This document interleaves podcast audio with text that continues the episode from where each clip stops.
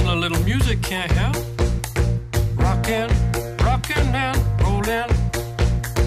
Down to the beach I'm strolling. Fala gurizada, tudo belezinha? Sejam muito bem-vindos a mais um Cóleras e Dragões. Esse é o nosso episódio de número 61 e eu sou o seu host Zé Vitor Schneid e eu tô aqui mais uma vez acompanhado deles, Matheus Turov Oba, e aí, beleza? e Bernardo Reis. E aí? E hoje é dia 10 de abril de 2021 e a gente tá na curva de um lançamento muito histórico na história do Magic da Gathering, esse maravilhoso jogo, que é o Secret Lair Harry Potter, né? Eu acho que é o maior Secret Lair que a gente já teve até então, que vai ter em torno de 500 cartas, tem deck de Commander junto com, com isso, vai ter carta extra pro histórico, é uma loucura, é um, eu acho que é a maior expansão de Secret Lair que a gente já viu, né? É, realmente, quando a gente foi apresentado pro produto de Secret Lair lá no início, aquele padrãozinho que, que se repetiu diversas vezes, inclusive, não dava pra imaginar que chegaria nesse ponto. O cara até poderia ter diversas previsões do futuro, mas 500 cartas é muita carta. É, não, cara, e, e além disso, né, é uma evolução muito grande em relação ao modelo de negócio, né, porque já não é mais um produto tão exclusivo, né, cara, vai ter booster, vai estar acessível na tua local game store, em quanto é lugar, cara, é, é, essa é a versão correta de Secret Lair que a gente sempre esperou como jogador de Magic, né. Gente, eu tô preocupado. Vocês querem que eu chame um adulto? Vocês estão bem?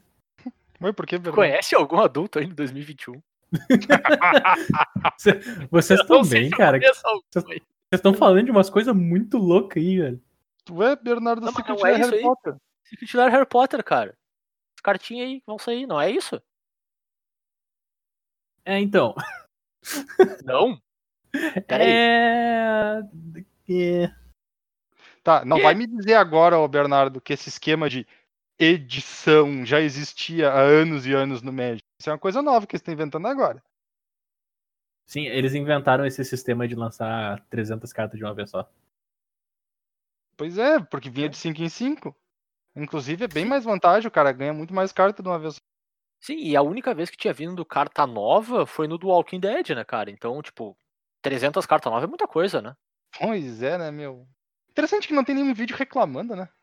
Pois é, curioso. Mas é isso aí, gurizada. Estamos aqui para falar de Strixhaven, Escola de Magos, que é o Secret Lair correto de Harry Potter, que é uma coleção standard normal. Então estamos aí no, no mundo paralelo, onde estão lançando versões, vamos dizer assim, twisted, de coisas que de certo modo já existem, mas com cara de Magic como uma coleção standard normal. E parece um baita mundo twisted, né? Parece a melhor versão possível disso. É, eu já, vou- eu já vou deixar aqui a minha reclamação prévia. A edição de Senhor dos Anéis tinha que ser que nem essa edição tá sendo para Harry Potter, e não de Senhor dos Anéis de cara, onde todo mundo te diz que é Senhor dos Anéis.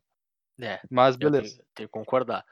E, cara, Strixhaven tá aí com um dos melhores mundos, um dos melhores flavors nos últimos anos, na minha opinião, assim. Gostei muito, muito, muito da ambientação, do, plano da ambientação da, de toda a estrutura do que a gente vai ver aqui no decorrer do episódio, né?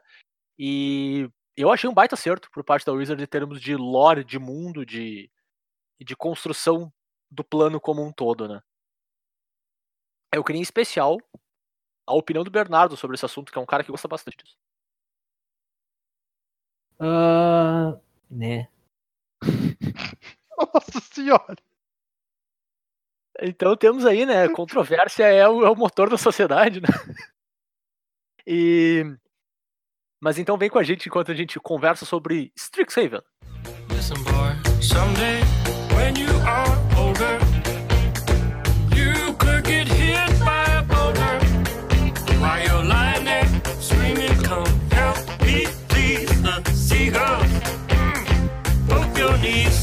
Bom, beleza, então bora lá falar da edição. Como eu falei mais cedo, hoje é dia 10, hoje é sábado da, da semana de lançamento da edição no Arena. Ela vai lançar no dia 15 de abril. Eu não sei se na data do lançamento desse episódio vai ser antes ou no dia, vai ser bem próximo ali do, do lançamento da edição. E dia 19 de abril começa a semana de pré-lançamento, que eu acho que aqui no Brasil, pelo menos, a gente não vai ter. Na maior parte das cidades, pelo menos, a gente ainda tá na situação que é pra ficar em casa. Fica em casa, gurizada! E dia 23 de abril é o lançamento físico oficial, né? De tu poder realmente comprar produto, comprar as cartinhas. Mas para a grande maioria de nós, nossa primeira experiência com o Strixhaven vai ser na metade da próxima semana já jogando pelo Arena, né? E vai ter uh, eventos tradicionais de lançamento, né? Vai ter draft, vai ter pré-release, selado, vão começar a valer as cartas no standard logo depois disso. Então, a gente literalmente mergulha em Strixhaven já no meio dessa semana.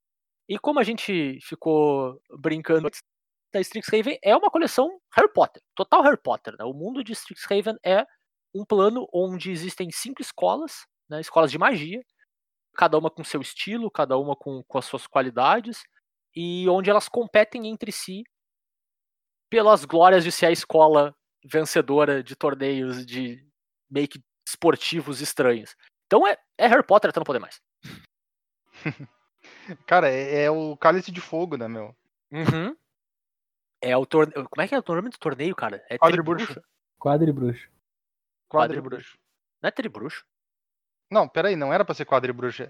É o quadribol, não é? Quadribol é o jogo da vassoura lá. É quadribol. É tribruxo. É tem- tribruxo entre não, não. três escolas. Isso, o torneio tribruxo é o que acontece no Cálice de Fogo. Isso. Quadribol é o que eles jogam na vassoura. Sim. É, exato. Esse exato. aqui é o torneio quin, quin, quinto, e- quinto e Penta, bruxo. penta, penta bruxo. Pro Ronaldinho ali. Penta... É, exatamente. Ronaldinho. Ronaldinho metendo aquele gol contra. Cara, o Ronaldinho, quando ele ganhou a Copa do Mundo, ele tava pensando nesse momento. Exato. Penta bruxo. Penta Sabe quando, bruxo, sabe sucesso. o, o o grande momento que o Ronaldinho ganhou a Copa do Mundo? Então, é esse mesmo. É esse aí. Mas então, Turo, tu como professor emérito aqui do nosso podcast, né? A única pessoa aqui que já deu uma aula, literal, porque eu, né, acho que todo mundo aqui já deu uma aula em algum quesito, mas tu deu uma aula literal já.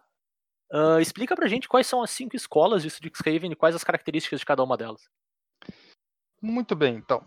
As escolas, elas têm um alinhamento representado por cores de mana. Elas são pares de duas cores inimigas, muito semelhante com metade das guildas de Ravnica.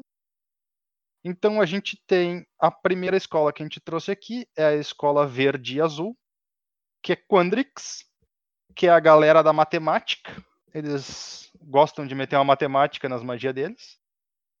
E isso é o flavor da escola, mas jogando o jogo, tu tem ramps, spell e tu tem uma submecânica de counter dentro dessa, dessa escola.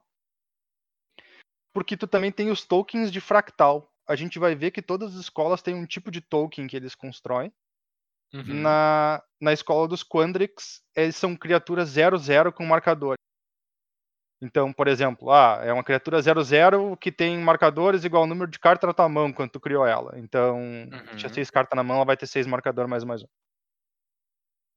Ou seja, eles te obrigam a resolver uma equação toda vez que tu faz uma mágica, né? É tipo isso. Tu, tu tá quase fazendo o teste de admissão pra escola enquanto tu tá jogando com as cartas da escola, né? Se tu não conseguir calcular o fractal, tu não devia nem estar jogando com a gente, né? Quase não isso. devia nem estar calculando, é, exato. É interessante isso. é, eu não tinha parado a pensar que os caras da matemática são os caras que têm que fazer conta pra saber quanto é que é o tamanho do bicho. É. Bom, mas vamos para a próxima escola, que é a escola preta e verde, que é o Witterbloom, em português ficou o Murcha-Flor, que inclusive é um nome super Harry Potter, né? É, lufa-lufa total, né, cara? É. Lufa Lufa Feelings. É, Então, total. Inclusive é a escola lufa-lufa, né? No flavor também. é a galera que clássico BG, eles fazem token e fazem sacrificar as token e ganham vantagem sacrificando as token. Dessa vez, além disso, tem um pequeno subtema de vínculo de vínculo com a vida, não, mas de ganho de vida. Então tem cartas que aumentam o teu ganho de vida ou favorecem alguma situação quando tu ganhou vida, alguma coisa assim. E as tokens que essa escola cria são tokens de peste, que são criaturinhas 1-1 que te dão um de vida quando morrem. Então, elas fazem. Elas tanto servem para te sacrificar elas, quanto te ativam os teus efeitos de ganhar vida. Bem bacaninha. Essa escola aí, cara, eu. Tipo, é fácil ser enganado pela. pela. pelo bode, pela impressão que te dá, pelo bode que tu faz lendo as cartas. Mas parece ser a melhor das mecânicas de escola para construir. O ganho de vida? Não, os, As token. As token 1. As É. token 1. Entendo. É que É, tem- a são gente boas. vai ver depois no, em alguns highlights, né? Tem bastante carta que faz token. E normalmente por custo quase zero ou só uma vantagenzinha. Tipo, a carta já vale a pena e tu ganha uma tokenzinha, assim. É. É bem de verdade. graça. Tipo, né? de novo, é fácil ser enganado por isso, mas Claro. é, é a que, é a que passa a impressão que, vai, que é a melhor delas. Realmente. E é aquela, né, cara? A gente tá no nosso episódio de primeiras impressões, né? É o que temos. Uhum. Temos impressões. Temos impressões. As ganhas, inclusive. Mas é isso.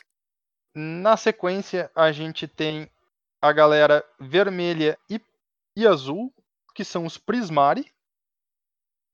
Que clássico é uma escola de spell mesmo, no, no, no verdadeiro sentido da palavra, então tem bem mais mágicas nessa, nessa combinação. E mais coisas que dão bola para mágicas. A Uhum. gente vai ver que no final das contas tem uma mecânica que dá bola para mágicas ao longo de toda a edição. Mas esse aqui tem uma galerinha que tem uns efeitos bem, bem porrada quando tu conjura umas mágicas. E as tokens que eles constroem são tokens de tesouro e tokens de elemental 4-4.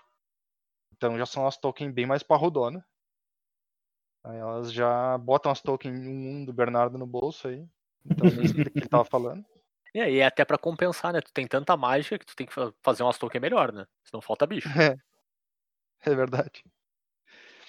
E a próxima escola que a gente tem é a escola branca e preta, que é o Silver Quill, que em, em português ficou Platinopena, Sonserina. total Sonserina. Essa, essa escola aqui, ela tem uma mecânica bem interessante, porque é bem diferente do que a gente vê geralmente nessa combinação de cor. Ela tem umas mecânicas de dar alvo nos teus próprios bichos. Então, um troço que era até mais vermelho e branco do que preto e branco. Uhum. E além disso, a gente tem também um pouco uma mecânica de counter, também de botar marcador mais um mais um. Inclusive, muitos efeitos desses de dar alvo no próprio bicho, ele dispara que o bicho ganha um marcador mais um mais um. Além disso, as tokens dessa escola aqui são as tokens de Nanquinium, que é uma criatura 2-1 voar. Então também uma token bem, bem boa. Tipo, Boa. Sim. faz uma diferença enorme uma 2-1 voar no jogo. Eles um Essa voar é é boa. nervoso. Essa é boa. E por último, a gente tem o vermelho e branco, que é o Lore Hold, ou Sapio Forte em português. E por mais incrível que pareça, a galera pegou. A, a galera, no caso eles, né? Pegaram o, Eles é brabo. o sistema tradicional vermelho e branco e viraram completamente do avesso e fizeram ser uma uma combinação de cor que se preocupa com o teu cemitério. Então ficou Uhum. muito interessante. Tipo, tem altos esquema com cemitério, principalmente com carta sendo exilada do cemitério. Efeitos que ativam quando cartas são exiladas do cemitério. E as tokens que essa escola produz são tokens de espírito 3-2 sem voar. Cara, 3-2 é bem real, mas olhando para as eu outras gosto das tem 3-2, chance cara. de ser umas das mais bobinha. É, Eu não, gosto das token 3.2, eu gosto muito das token 3.2. Cara, o, o meu bu é porque espírito sem voar é muito estranho. Ah, tá. Aí, Porra. aí É. beleza. É só isso, é só isso. Mas, mas assim, cara, eu vou te dizer, eu, eu não sabia qual que era a tradução que a escola ia ter, tá? Porque eu só conhecia como Lord Hold até o momento. Uhum. Ah, mas eu vou te dizer, se alguém me dissesse pra, assim, tá, a gente tem essas cinco escolas aqui nessas cinco combinações de cores. E uma delas se chama Sapio Forte. Eu não colocaria ela na combinação RW nunca. BG. Não, ela é. Ainda mais se tu, BG way. se tu vê escrito coisa com cemitério junto, tá É, ligado? não, cara, Sapio Forte. É óbvio que é RW. É óbvio. Óbvio, Como sim, assim óbvio. vocês não, Que dúvida. não viram? Ai- Ainda mais quando olha pro cemitério, né? 100%. Mas é, é, é legal isso, né? Tipo. É, é quase impossível a gente não olhar pra isso e tentar traçar o paralelo com as guildas lá de Ravnica, né? Afinal de contas, são combinação de, de duas cores que tem uma identidade muito forte, né? E eu acho que, em especial, o BW, o RW e um pouco o BG conseguiram fugir bastante da identidade das guildas lá. Tipo, são bem diferentes mesmo. Tem uma cara muito, muito específica pra elas, assim. Achei bem legal isso na- É nas mecânicas e na Quando a gente construção tava. que eles conseguiram fazer ao redor. Quando a gente tava nas guildas, e daí a gente tinha a guilda Boros, a guilda Boros não é necessariamente uma guilda, é um conjunto militar, né? Justo, justo. Boros é um conjunto militar. Então tu esperava que fosse ser um troço agressivo. Quando tu vem com uma escola de magos e tu tem que ver a, configuração Boros da coisa, tu Não, tem claro, que botar pra ele uma tarefa completamente fora do que a gente tava acostumado. E os caras olharam, beleza, então agora eles são escavadores, eles são os pesquisadores, são os. Ele, todo mundo aqui é Indiana Jones, cara. É, isso é Vocês arqueólogo, vão, né? vocês vão Arqueólogo. lá, essa é arqueólogo, vocês vão escavar, tem umas armadilhas muito loucas, uns espíritos correndo atrás de vocês, é isso aí. Sim. É, não, Não, é mas bem- isso, é, isso é legal. É, eu, eu concordo, assim, tipo, é muito massa. É muito massa mesmo. Sim, faz todo E- sentido. Afinal de contas, tipo, direto o pessoal reclamava que a identidade Boros não era legal. Uhum. Ah, a identidade Boros tem muita coisa faltando. Bom, então beleza. Pega a Boros, vira completamente do avesso e vamos ver o que dá. Sim. E, e, inclusive, né, foi até o que tu falou, né? O, o Silver Quill tem muito mais cara de Boros do que o Lore Hold, né? O Silver Quill que é a, a, meca- a escola da várias criaturas, de tu melhorar elas e aumentar elas. De dar até teus próprios troços. É. É, bem, bem isso. Até porque dentro da historinha do, do mundo, né, a Silver Quill é a escola dos duelistas magos, assim, né? Os carinhas que vão lá fazer os combates. ah, claro, né? Combates ainda dentro das regras de combate da escola, né? Não é sair matando os coleguinhas, né? É, é, é, é- é briga com regra, é jogar o Jergs, né? Jogar o Jergs da escola lá. Então faz, faz sentido na construção, mas é legal que tem essa, essa leve subversão dos temas, assim, também. Porque é, é bem isso, né, cara? A gente tá há quantos anos aí vendo Boros, independente de ser Boros, né? Ser Ravnica. Mas a combinação RW sendo vou fazer os bichinhos, vou aumentar eles um pouquinho e vou te bater e acabar com o jogo rápido. sabe? É legal ver essa subversão tão grande assim no, no tema e que, e que se traduz em mecânica, né? De jogo. Com Eu certeza. gosto pelo menos bastante. Com certeza. E, e é interessante, eu até tava conversando com, com alguns amigos hoje durante a semana. Hoje durante a semana, durante a semana passada agora, né? Que as duas mais próximas talvez sejam as duas que menos precisem de ajuda e de ver coisa diferente. Que é a UG e a UR, que são as, as duas que mais parecem com as guildas até. Apesar de terem suas diferenças, sim, elas ainda são razoavelmente próximas do tema. Mas são as duas combinações de cores que talvez não precisassem de ajuda, não precisassem explorar uma coisa nova mesmo, né? É. Então, tu tá num espaço legal de design ainda, então. É as duas com azul, né, cara? A gente sabe É, que o azul cara. faz. É, É, é, na verdade é, é. o seguinte, se o cara parar pra olhar e ver o G, tu não tem como fugir muito da identidade. Porque quando tu já faz tudo, o que que tu vai fazer pra fazer uma coisa Exato. diferente? Exatamente. Eu dava essa Tipo, a menos que tu não faça nada, tu vai seguir dentro da identidade G.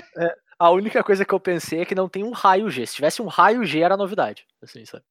Bom, é. Só isso. É, verdade. Só né? isso, assim, é literalmente o que falta é um raio. É que o problema é que um raio G, ele ia te comprar uma carta e deixar tu baixar um terreno em jogo. né?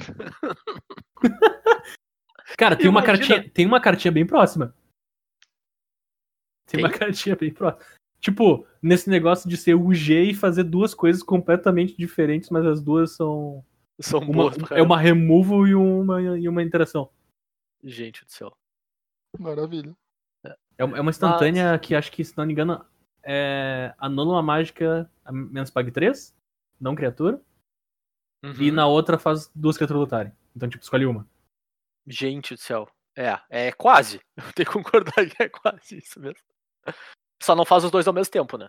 Então é, já. não, não, não, aí, aí vamos se respeitar, né? É, porque era, eu acho que era isso que o Turo tava, tava sugerindo. né? O É G incomum. dá 3 de dano, tu compra a carta e faz terreno. Que E ainda, isso? e Não, não, ainda, não. e ainda é mana híbrida, porque tem que ser uma se, mana, fosse, né, cara? se fosse assim, ó, duas manas, duas, uma mana híbrida UR e uma mana híbrida UG, aí eu aceito. Imagina. Aí tu aceita, não, tô ok. Aí tá tu aceita. tranquilo, aí tá de boa. Aí tá tranquilo, aí Não, pai tá liberada. Pode Veja dar. bem, veja bem, é uma mana híbrida e o R e uma mana híbrida o G. Então tu já liberou pra usar no Monoblue. Monoblue, exatamente, exato. porque, porque a gente sabe o que, que azul faz. Azul rouba de todo mundo. Sim. Imagina, azul, azul, dei 3 de dano no teu troço, comprei uma carta e fiz o terreno. Ah, dos decks de Delver. Não, e ainda vai ter, e ainda vai ter, porque é o, é o clássico vai ter o cara que vai defender. Não, não, mas essa carta nem é tão boa. Se eu matar o meu próprio bicho em resposta, Ah, eu tá, pifo não, o draw no terreno Vamos, vamos dele. pra próxima parte. Zé, do- Zé, do aí, peraí, peraí, vamos balancear a carta, vamos balancear a carta. Feitiço. Deu. Feitiço. Tá balanceado. Tá balanceado. Não, mas, Acabou. mas aí tem, tem que exilar se matar o bicho. Pode lançar, pode lançar a carta. Ai, ai. Falando em. A gente falou bastante em mecânica, né? Não, não tocamos, tocamos nelas, mas a gente falou como isso traduz em mecânicas. B, quais são as mecânicas que a edição traz pra gente, as mecânicas novas? As mecânicas novas que a edição nos traz. Vamos começar então com salvaguarda. Ou então, o que a maioria vai ver, guarde. Ela não dá visão durante 3 minutos, tá? Ela não custa 75 de, de gold. O que acontece com salvaguarda? Ela diz toda vez que uma permanente com salvaguarda, ou seja, a permanente tem que ter a habilidade, normalmente uma criatura, mas a Uhum. permanente tem que ter aquela habilidade, se tornar alvo de uma mágica ou habilidade controlada pelo oponente, tu anula aquela mágica ou habilidade a menos que o oponente pague o custo da salvaguarda. O que, que seria o custo da salvaguarda? Ele pode ser custo de mana, que nem um exemplo que eu vou dar aqui, que é o Aerialista da Cachoeira.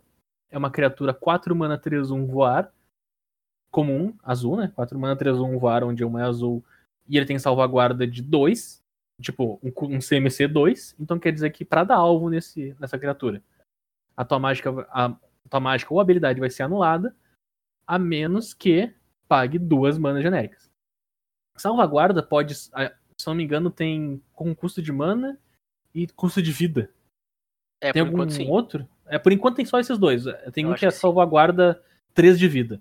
Então, se o oponente deu o alvo, se ele quer que aquela, aquele alvo, aquela habilidade, aquela mágica resolva, ele tem que pagar 3 de vida.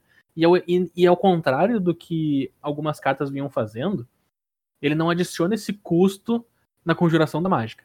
Uhum. Tu conjura a mágica, tu dá o alvo, ou então pega a habilidade e dá o alvo, e se tu, teu oponente não pagar as manas, é anulado. Sim.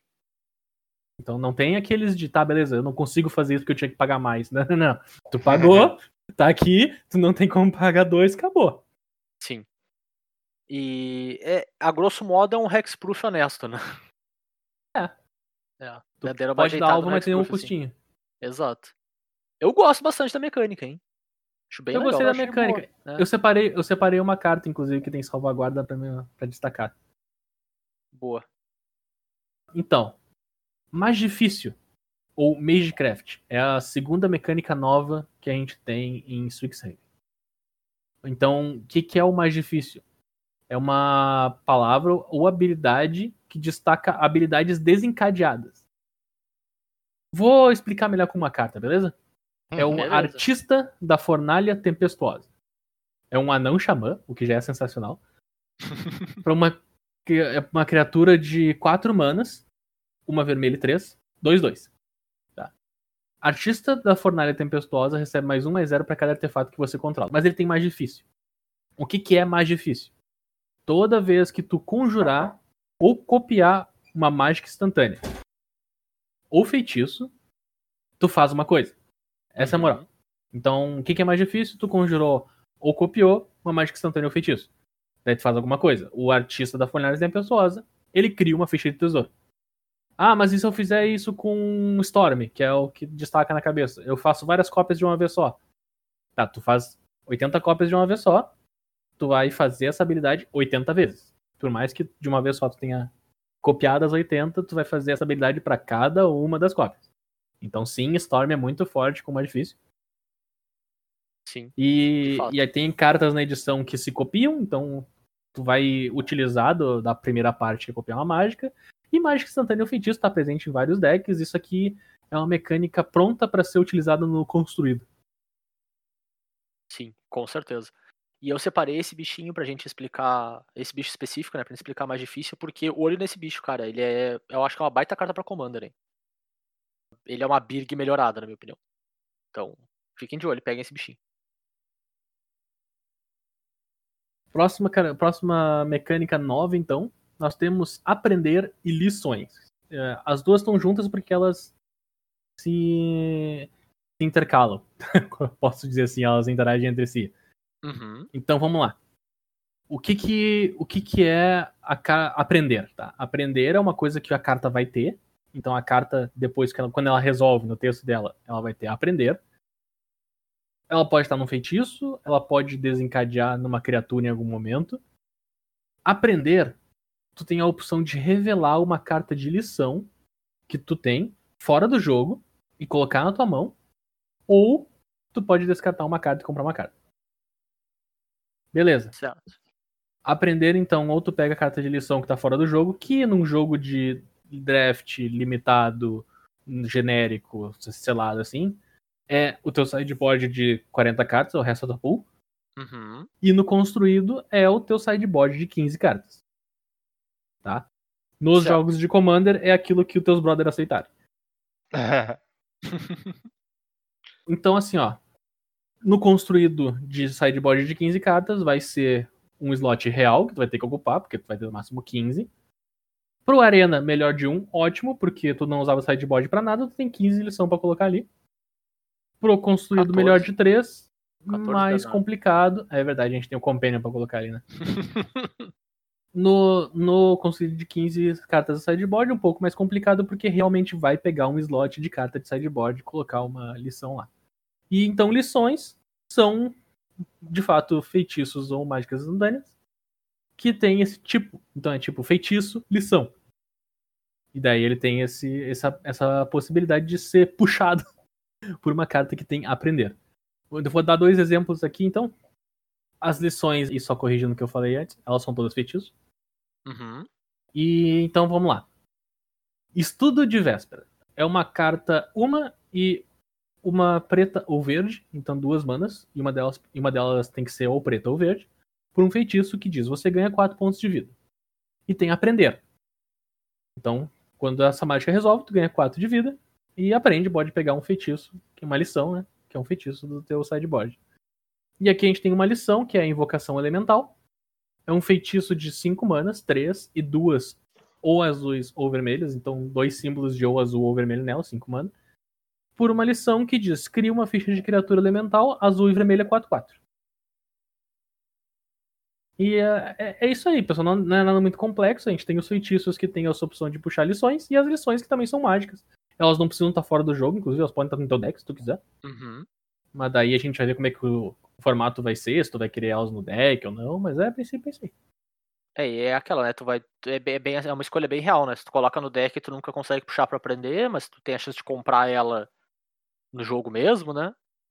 E, mas é legal que a mecânica nunca morre, né? Se eventualmente tu aprendeu todas as tuas, sei lá, duas, três lições, tu, tu consegue ainda tirar um pouquinho de valor daquela carta, né? Que provavelmente vai ser um pouquinho subpar, tirando o aprender. Então, pelo menos tu ganha sempre um valorzinho, né? Poder fazer esse, esse rummage aí, né? De descartar e comprar. Com certeza. Então, além das mecânicas novas, a gente vai ter algumas mecânicas que retornam. Uma das mecânicas que retornam são os cards dupla face. E, e aí, já garantindo que isso vai ser uma coisa permanente no Magic, né? Desde que É. apareceu os cards dupla face em Zendikar, não teve nenhuma edição que não teve cards dupla face e é de se Uhum. imaginar que vai seguir assim. né? Eles liberaram os É, cards cara, dupla face. a terceira seguida já pede música no Fantástico já, né? Então, Eu me pergunto se vai existir a edição tipo flagelo, foi pra criatura, só tinha criatura. Uma edição Só que só tem carta dupla face. eu não duvido, né, cara? Já lançaram uma edição que era toda dourada, né? Bah, é verdade, Parece, né? parece pior, tipo, mais difícil de tu fazer um limitado com tudo dourado do que com tudo dupla face. Pode ser, é verdade. Além disso, a gente tem uma pequena mudança num nome. Não é exatamente uma mecânica, mas antigamente cartas se referiam ao custo de mana convertido dessa forma, custo de mana convertido. que Uhum. representa o- a soma total do custo de mana da carta, né? somando os custos de mana colorido e o custo de mana genérico. Agora isso foi modificado para se chamar valor de mana. Uhum. Que é a mesma coisa, né? É a mesma coisa e é, ocupa menos espaço na carta, essa é a moral da história. e por muito e muito tempo tu vai ver as pessoas continuar chamando de custo de mana convertido porque é o que elas estão acostumadas. E é isso aí. As pessoas, tu quer dizer a gente, né? todo mundo, cara, porque É, tem eu, eu vou notas- falar CMC o tempo inteiro. É, eu sei que eu vou falar custo de mana convertido o tempo inteiro também. É. Mas tu acha que tu vai chegar numa loja e tu vai ouvir todo mundo falando mana velho? Não, não, não, não. Eu não vou nem chegar numa loja, né, cara? Ah, eu digo um dia, assim, sei lá, talvez. Daqui 56 anos. Já fazem 10 mil anos. É, mas- 84 anos. Mas, é, cara, eu, eu, eu vou falar CMC direto, até porque CMC, pra falar, ainda é mais curto que Mana Velho, né? Então vale a pena. Mas, no fim das contas é a mesma coisa, né? Não muda nada em relação a, ao uso do termo, só mudou o, o nome. É. E bom, antes da gente ir para os highlights da edição, vou passar rapidinho sobre os produtos que a gente tem em Strixhaven. Tem bastante coisa, sim, mas vou, vou passar rapidinho pra gente não gastar muito tempo nisso. Até porque, afinal de contas, eu acho que a maior parte do povo que nos escuta não compra muito produto, compra muito mais single, né? Mas acho legal pontuar quando tem algumas coisas diferentes, assim, né? E em especial quando isso afeta até a jogabilidade da edição. Começando um pouco antes de falar dos produtos específicos, tem um, um tipo de carta diferente, vamos dizer assim, dentro de Strixhaven, que é importante a gente mencionar que existe, que são as cartas do Mystical Archive, que são basicamente as expeditions da vez, né? Vamos dizer assim. Ah, são várias mágicas instantâneas ou feitiços, com uma arte diferente, e elas vêm de diversas edições do Magic, aí tem Channel, tem Demonic Tutor, tem Swords to Plowshares e tem Shining Blood, então é varia bastante assim no, no- na usabilidade, na abrangência de power level delas assim. E são cartas que vêm nos teus boosters também, nos mais diversos tipos de boosters aí com densidades diferentes, claro, né? Mas elas podem vir, se tu abrir ela no teu limitado, tu pode usar, sabe? Então tu pode dar um Swords to Plowshares no limitado de Strixhaven, o que deve ser bem bom, imagino eu, porque é bom até hoje, maldita da carta.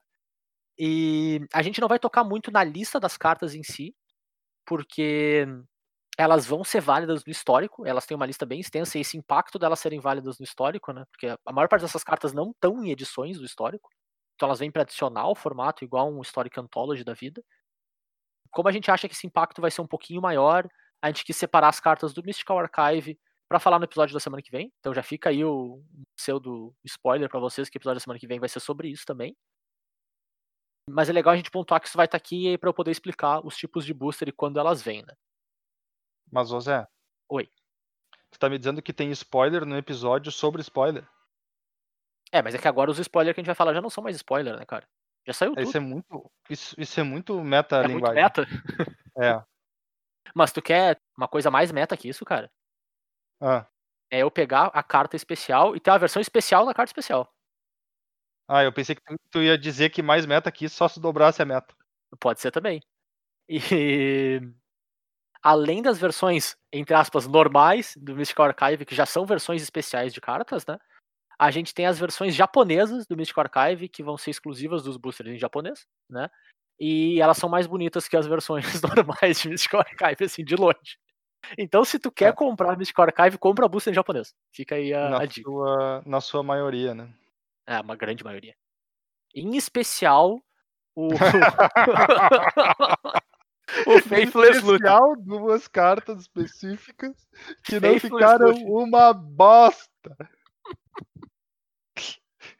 Ai, ai. Mas beleza. Falando de booster, né? Então, a gente tem o glorioso Draft Booster, clássico draft, o booster para jogar draft, né? Então, padrãozinho, 15 cartas. As diferenças em Strixhaven é sempre vem uma carta de Mystical Archive e elas têm três raridades, em comum, rara e mítica. Então, todo booster vai ter uma, garantido. E tem uma lição pro booster também. Isso é importante para termos de draft, né? Tu, tu saber que sempre vai ter uma lição para te poder avaliar as cartas com com learn, né, com aprender corretamente, enfim. São todos detalhes que a gente vai também debulhar e esmiuçar mais nos próximos episódios aí, conforme a gente também for jogando o limitado edição, porque eu honestamente não faço a menor ideia de como avaliar isso direito ainda. Eu preciso jogar. é- Essa é uma mecânica que eu não quero botar o pé na o pé na água sem, ou melhor, não quero opinar sem botar o pé na água. Eu quero pelo menos descobrir um pouquinho dela, experimentar, porque eu realmente não sei como avaliar ainda não.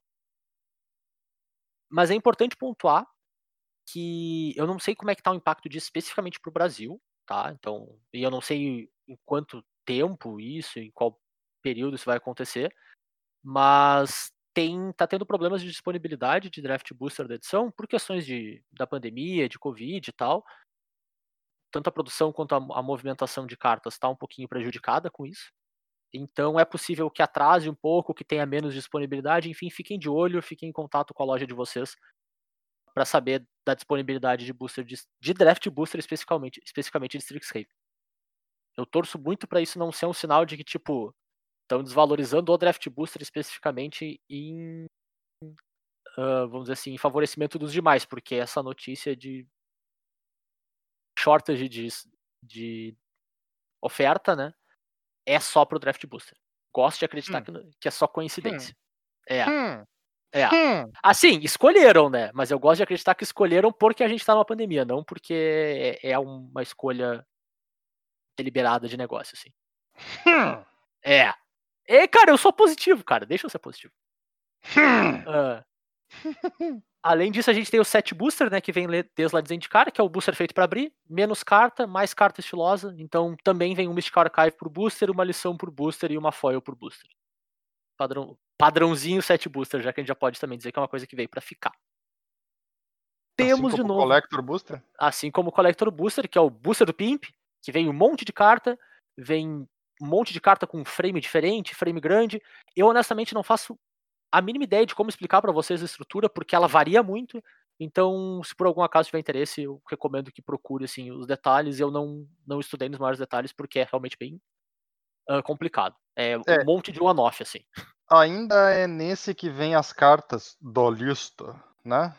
É nesse que vem as cartas da lista, sim. É, exato. Tem uma chance muito baixa de vir no set list, no set booster, desculpa. Tem, mas é uhum. bem baixa, assim, quase zero. Sim, sim, sim.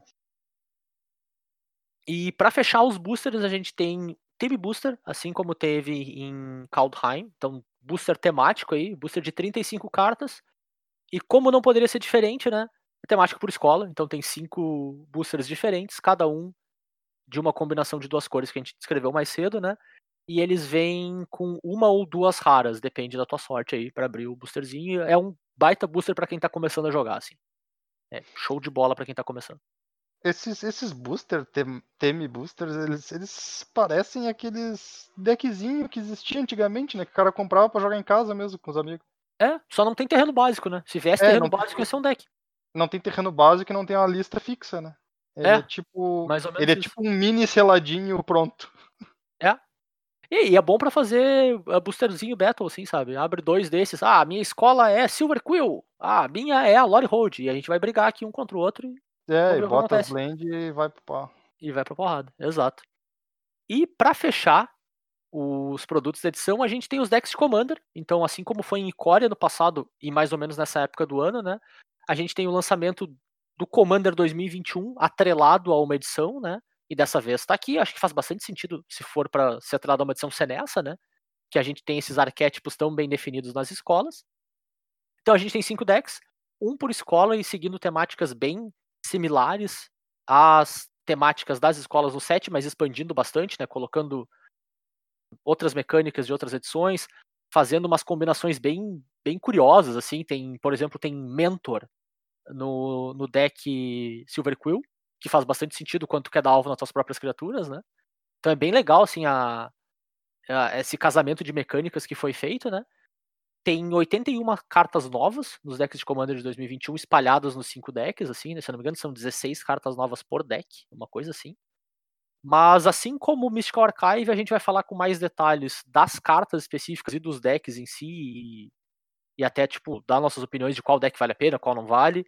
No episódio da semana que vem a gente quis separar, né? Então aqui a gente vai falar só das cartas de Strixhaven mesmo, né, da coleção Standard, e aí na, na semana que vem a gente fala tanto do Commander 2021 quanto de Mystical Archive, dos impactos de ambas aí em cada um em seu formato específico, né? Commander. Commander e Mystical Archive no histórico. Mas, gurizes, meus gloriosos colegas podcaste... podcasteiros, antes da gente ir para as cartinhas da edição, a gente tem que fazer o nosso momento Mural da Vergonha, né? Que é olhar para as nossas apostas do que, que ia acontecer e o que, que teria em Strixhaven e ver que nessa vez a gente errou pra caramba, hein? Tu, tu quer dizer a hora da gente mostrar o que, que precisaria pra Strixhaven ser melhor do que é? Cara, em alguns casos sim, em outros não. Porque tem umas, umas coisas bem pessimistas aqui. Cara, eu vou ter que concordar com o meu, meu companheiro podcastor aí. Não, é pod costeiro, porque afinal de contas a gente tá falando de Magic, quem faz Magic é Wizards of the Coast. Então faz todo sentido. Seria médico um esporte aquático? Ah. Cara, eu, eu vou chutar que não, porque se fosse, o cara não precisava ficar protegendo as cartas do jeito que o cara protege. Mas, mas depende, se o cara jogar na piscina com o isoporzinho, dá pra dar ali aí. Quantos sleeves será que o cara precisa pra fazer as cartas à prova d'água? Cara, é. Será que o tem Magic é aquele um magrão esporte de pra pato, né, cara? O Magic ele é, ele é esporte Ah, de meu Deus, pato. essa Ele é, ele é aquático e gramático. Ah, meu Deus do céu. Tá, vamos pro bingo. Bernardo! Vamos começar por ti, Oi! Bernardo. Eu acertei um monte de coisa, Você diga. fez algumas apostas aqui bem interessantes. A primeira delas é que ia ter um Lorde Coruja. Infelizmente não, tem- não temos um não Lorde teve, Coruja. né? temos Não, Coruja. não. Inclusive, eu vou deixar aqui o meu protesto. Meu não, protesto. Que tem três corujas na edição. Elas são magos. E nenhuma delas é Bird Wizard. Wizards! Como assim? É que eles não queriam pagar royalties pra eles mesmos pra colocar o tipo da criatura, assim. Aí eles botaram o Warlock. Ah. né? É, até- claro, tipo, claro, claro. Faz sentido completo, né? Todo, todo. Além disso, tu apostou que ia ter uma, uma, ah, uma carta cuja arte ia ser uma coruja apoiada numa árvore e ela ia dar trampo pras outras corujas.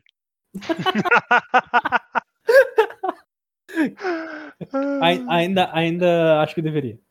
É. Aí, aqui tu tem uma aposta que talvez seja uma das apostas mais certas da edição pelos motivos totalmente errados, tá? Que de acordo contigo, 70% das raras e míticas da edição ia ser feita pra Commander. Olha, com a quantidade de texto que tem É. as cartas. Eu não digo 70%, mas tu tá mais perto do que os outros chutes que a gente tem aqui na lista. Cara, a quantidade de texto que tem nessas cartas aí, não duvide. Sim, sim, de fato. Não, o- a gente vai ver depois, tem as figuras que representam os fundadores das escolas e os hoje decanos das escolas, né? Eles são muito comandantes, assim, muita carta pra comando. Muita carinha de, de carta de comando.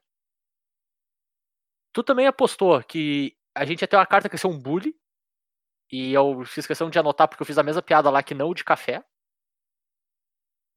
E meio que tem, mais ou menos. Silverquill inteira é meio que playboy, um pouquinho bully com as outras escolas. Mas também não é um bully bully as ganhas. Cara, né? Tem uma carta chamada Tem uma Humilhar. carta.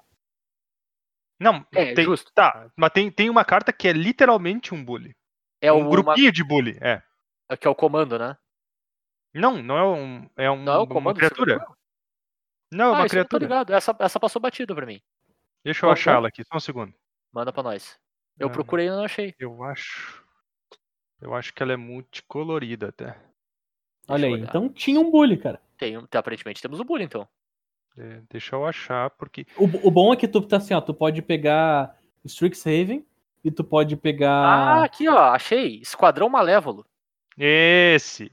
Ah, Aí. pode crer. É, realmente, parecia um grupinho de bully mesmo. E o flavor, né? Você é. não sabia que os calouros pagam pedágio pra andar por aqui? É, de fato, é, Bernardo, você tinha razão. Ah, sabe, a, sabe aquela imagenzinha dos dois caras super fortes se cumprimentando? É- é- de, um, de um lado é Strixhaven, do outro Uhum. lado é. Do outro lado é Eldraine. E daí no meio é ter um bully. Ter um bully. Justo. Justo. E tu tem mais uma previsão certa, Bernardo. Uh! De que Bernardo é as um gênio. escolas, as escolas seriam terrenos na edição. Ai, E- Ela é um levemente errada porque ela foi um, vamos dizer assim, a gente desenrolando uma discussão. E aí tu apostou que as, as- os terrenos seriam as escolas e seriam terrenos de três cores. Então tá meio certo, mas ainda, ainda tá bom. Ainda tá bom, ah, tá bom, tá bom. Tá bom pra caramba. Aí, as minhas previsões. Eu apostei que as escolas seriam combinações de três cores e que seriam as shards. Então errei. Eu apostei que voltaria Replicate como mecânica na edição. E também não acertei. cara, mas aí, mas aí a gente também é um tiro no escuro, né? Porque Replicate é uma coisa meio complicada Mas faz É. total sentido. Mas faz total sentido. Cara, é engraçado É porque, aposta, tipo, né, não é voltou replicate, mas a edição tem uma relação com copiar mágica. Exato, ela Exato, copia exato. a mágica. E eu apostei também que vai ter uma carta que vai estragar o Legacy. Eu não sei se não é soon pra eu dizer que eu tô errado. Que talvez tenha. Mas por enquanto eu ainda tô errado. Ainda não estragou o Legacy. Pode ser que estrague no futuro. Sim, não saiu a edição. É, mas tem o bicho que tá todo mundo especulando que pode incomodar, né? Que é o bicho de duas mana que comba com Chain of Smog, né? É, o nome da carta.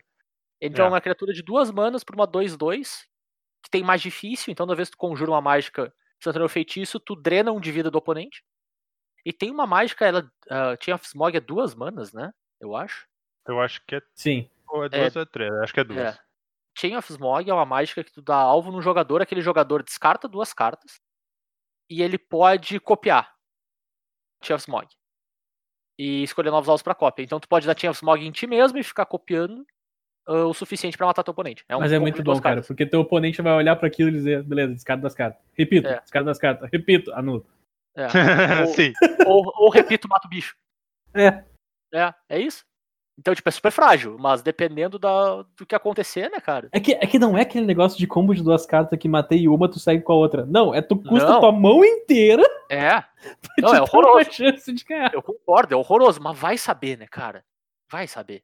Então, É, cara, é, é mais combo de Commander do que de Legacy, mas é combo. Justo. Não adianta. É. tá aí, né, cara? Turo, suas apostas agora. Você deu um double down na minha aposta de que seriam as shards. Uh. Então, caímos juntos, abraçados. Não, abraçado não, porque não pode. Caímos juntos, cada um na sua casa. Tá. Tu, inclu... E no teu double down, tu inclusive adicionou que as escolas iam ser diferenciadas por mecânicas, então que cada escola ia ter uma mecânica, e aí mecânica mesmo, keyword específica, né? Uhum. que infelizmente não é o caso também, e que as mecânicas delas estariam em spells. Então tu tem um super double down na minha aposta, assim. né? Tu foi, tipo, adicionando, construindo em cima dela e, e a gente caiu abraçado. Pois é, no final das contas, apesar das escolas ter a identidade bem característica delas, não, não tem uma mecânica pra cada uma. Não tem. E eu até achei legal, cara. A, a- a- porque, tipo, tu já tem a, a diferenciação da identidade, diferenciação de como as cartas interagem entre si. E tu tem, vamos dizer assim, a mecânica das tokens. Nem, nem precisava mesmo de uma keyword específica pra todas, né? Tipo, ficou legal, acho que do jeito que ficou. É, Já eu tá bem encarei, eu encarei no formato Ravnica, né? E no É, formato exato. Ravnica, cada um ia ter uma mecânica pra ele. Claro. E até na- nas outras vezes que a gente viu essas separações tão claras, né? Cans of Tarkir tinha, a Lara tinha, é bem padrão, né? Então até aqui isso para pensar foge um pouco do padrão nesse sentido. E além disso, cara, tu quase acertou uma. Que Nossa. tu falou, tu falou que o Carne poderia ser um professor emérito da escola. E a gente tem a Liliana, né, cara? Então é quase assim, ó. Foi um mas, a- mas aonde que tem Liliana, cara?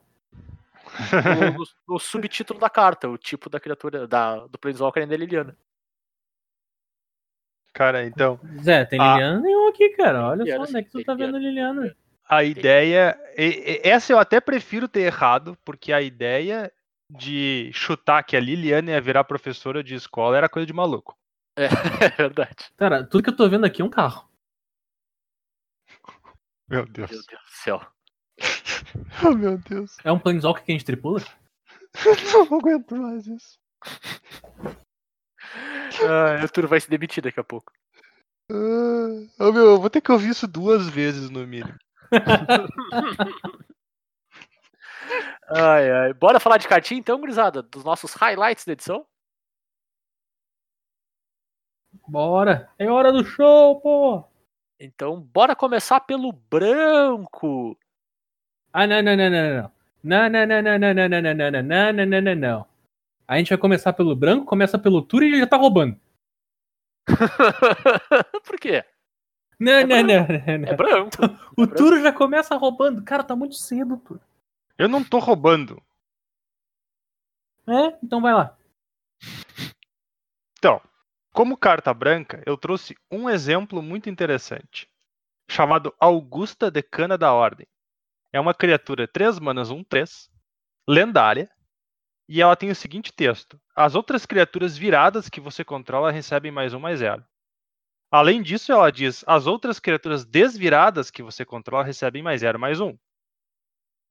E ela tem uma última habilidade, bem cheia de habilidades, ela.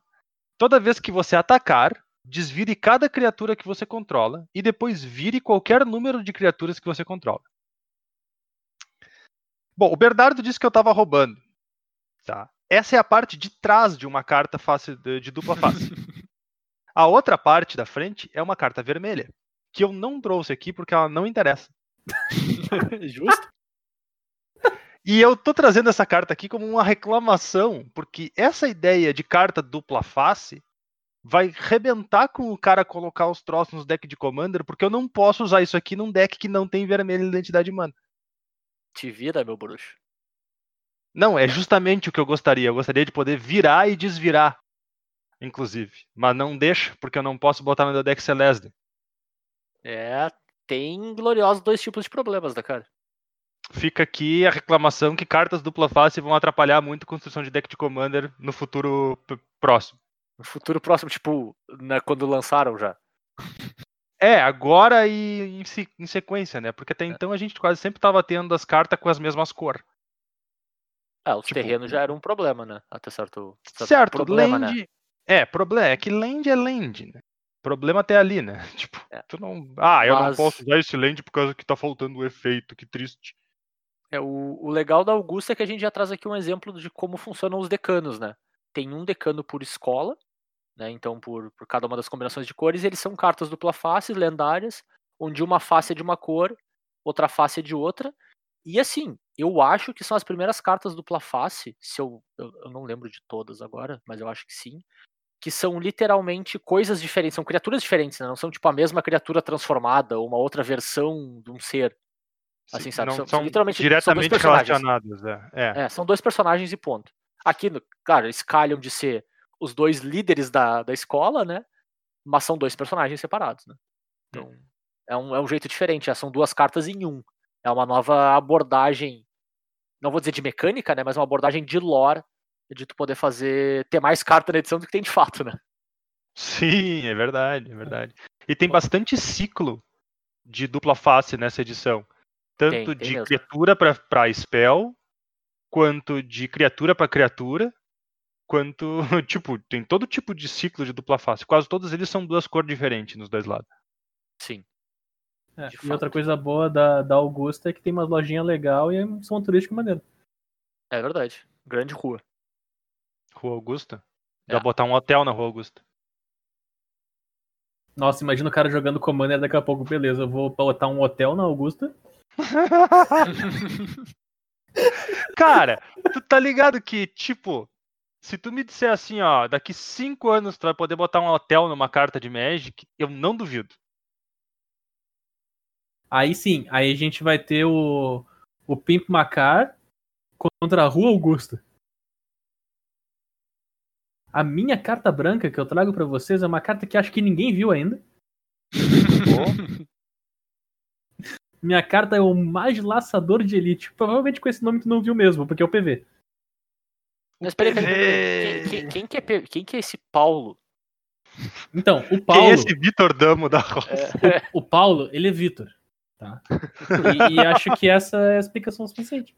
Justo, justo. Eu agora tô convencido. Então, o Ah, então ele, é- ele é o nosso ouvinte? Poderia ser. Poderia ser. Poderia ser. O Magilaçador de Elite ele custa 3 manas, duas e uma branca, por uma criatura 3-1 voar. O que por si só já é muito bom, pelo fato de ser uma branca só. E a gente conhece as criaturas 3-1 voar, elas tendem a custar duas brancas e ser bem exclusiva, essa aqui é facilmente splashada. Uhum. E, além de ser um humano, o que é extremamente relevante para diversas coisas, e clérigo, porque tem uma mini, mini interação no standard e no histórico, Joga muito no Rio, mas. ele tem uma ETB. E essa ETB, ela é melhor do que parece ser.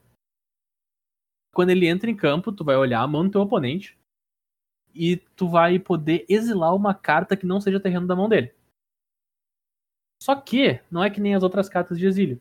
O que vai acontecer é a carta vai ficar no exílio e o dono daquela carta que tá no exílio, ou seja, teu oponente, vai poder conjurar aquela mágica, seguindo todas as restrições que ela tinha, se era feitiço, só com feitiço, pagando duas manas genéricas a mais. Então tu Então, vai só dar uma uma, taxa. uma atrasada, vai botar uma taxa na carta do, do oponente. Tipo, a partir do momento que tu fez isso, tu não pode mais descartar da mão dele, tu sabe que ela tá ali no exílio, protegida, custando dois a mais. Mas, assim, ó, por uma criatura 3-1 voar, que já vai bater. Porque 3-1 voar pra ser bloqueado já é difícil. Ela ainda te dá essa taxa, além da informação da mão do teu oponente. Esse bicho não precisa estar num deck de humanos. Esse bicho não precisa estar necessariamente num deck agressivo. Esse bicho é só bom? Eu também acho, cara. Esse bicho não precisava ter flash, Bernardo? Não, nem um pouco. Cara, se esse bicho tivesse flash. se esse bicho tivesse flash, ele seria muito roubado, cara. Seria Na não. tua compra eu baixo ele. Nossa. Cara, esse bicho seria muito ridículo se ele tivesse flash. Sim. Porque Pensa foi a primeira tempo- coisa que a gurizada falou. Pô, É. não tem flash, hein? Cara, pensa em quanto tempo Vendilion Click era uma carta super relevante, no, no- especialmente no Modern, eu diria, mas na época do Standard também. Mais difícil de conjurar e era uma carta muitas vezes pior. Porque, Lendária. beleza, tu é, e lendária, tem isso também, é verdade. Porque tu tirava a carta do oponente que mais te prejudicava, ou a melhor carta, mas tu devolvia uma carta pra ele desconhecida pra ti. Tu eventualmente poderia devolver até a mesma carta. Sim, sabe? Dependendo da, da sorte. Esse cara, te- beleza, o, o- tu, tu não tá removendo aquele recurso específico por um período de tempo tão grande do teu oponente, mas ele tem uma, tá uma carta atrás e tu tem informação completa de tudo, assim, sabe? Eu, eu E, acho que periga ser. Se tivesse flash, ia ser diretamente melhor. e Honestamente. dependendo, dependendo do formato, tu botar dois a mais no custo de uma carta do cara é a mesma, é, é a mesma coisa É. que descartar da mão dele. Sim, sim. É, é, cara, eu, eu concordo. Eu acho a carta bem, bem forte mesmo. E, e é aquela, né, meu? Ela deve ter passado por tanto ciclo de retrabalho. Ah, Inclusive, na, quando eles revelaram a carta, né? A primeira coisa que ele perguntou pro. O, o, o PV mesmo perguntou pro time de design é se dava pra colocar flash, né?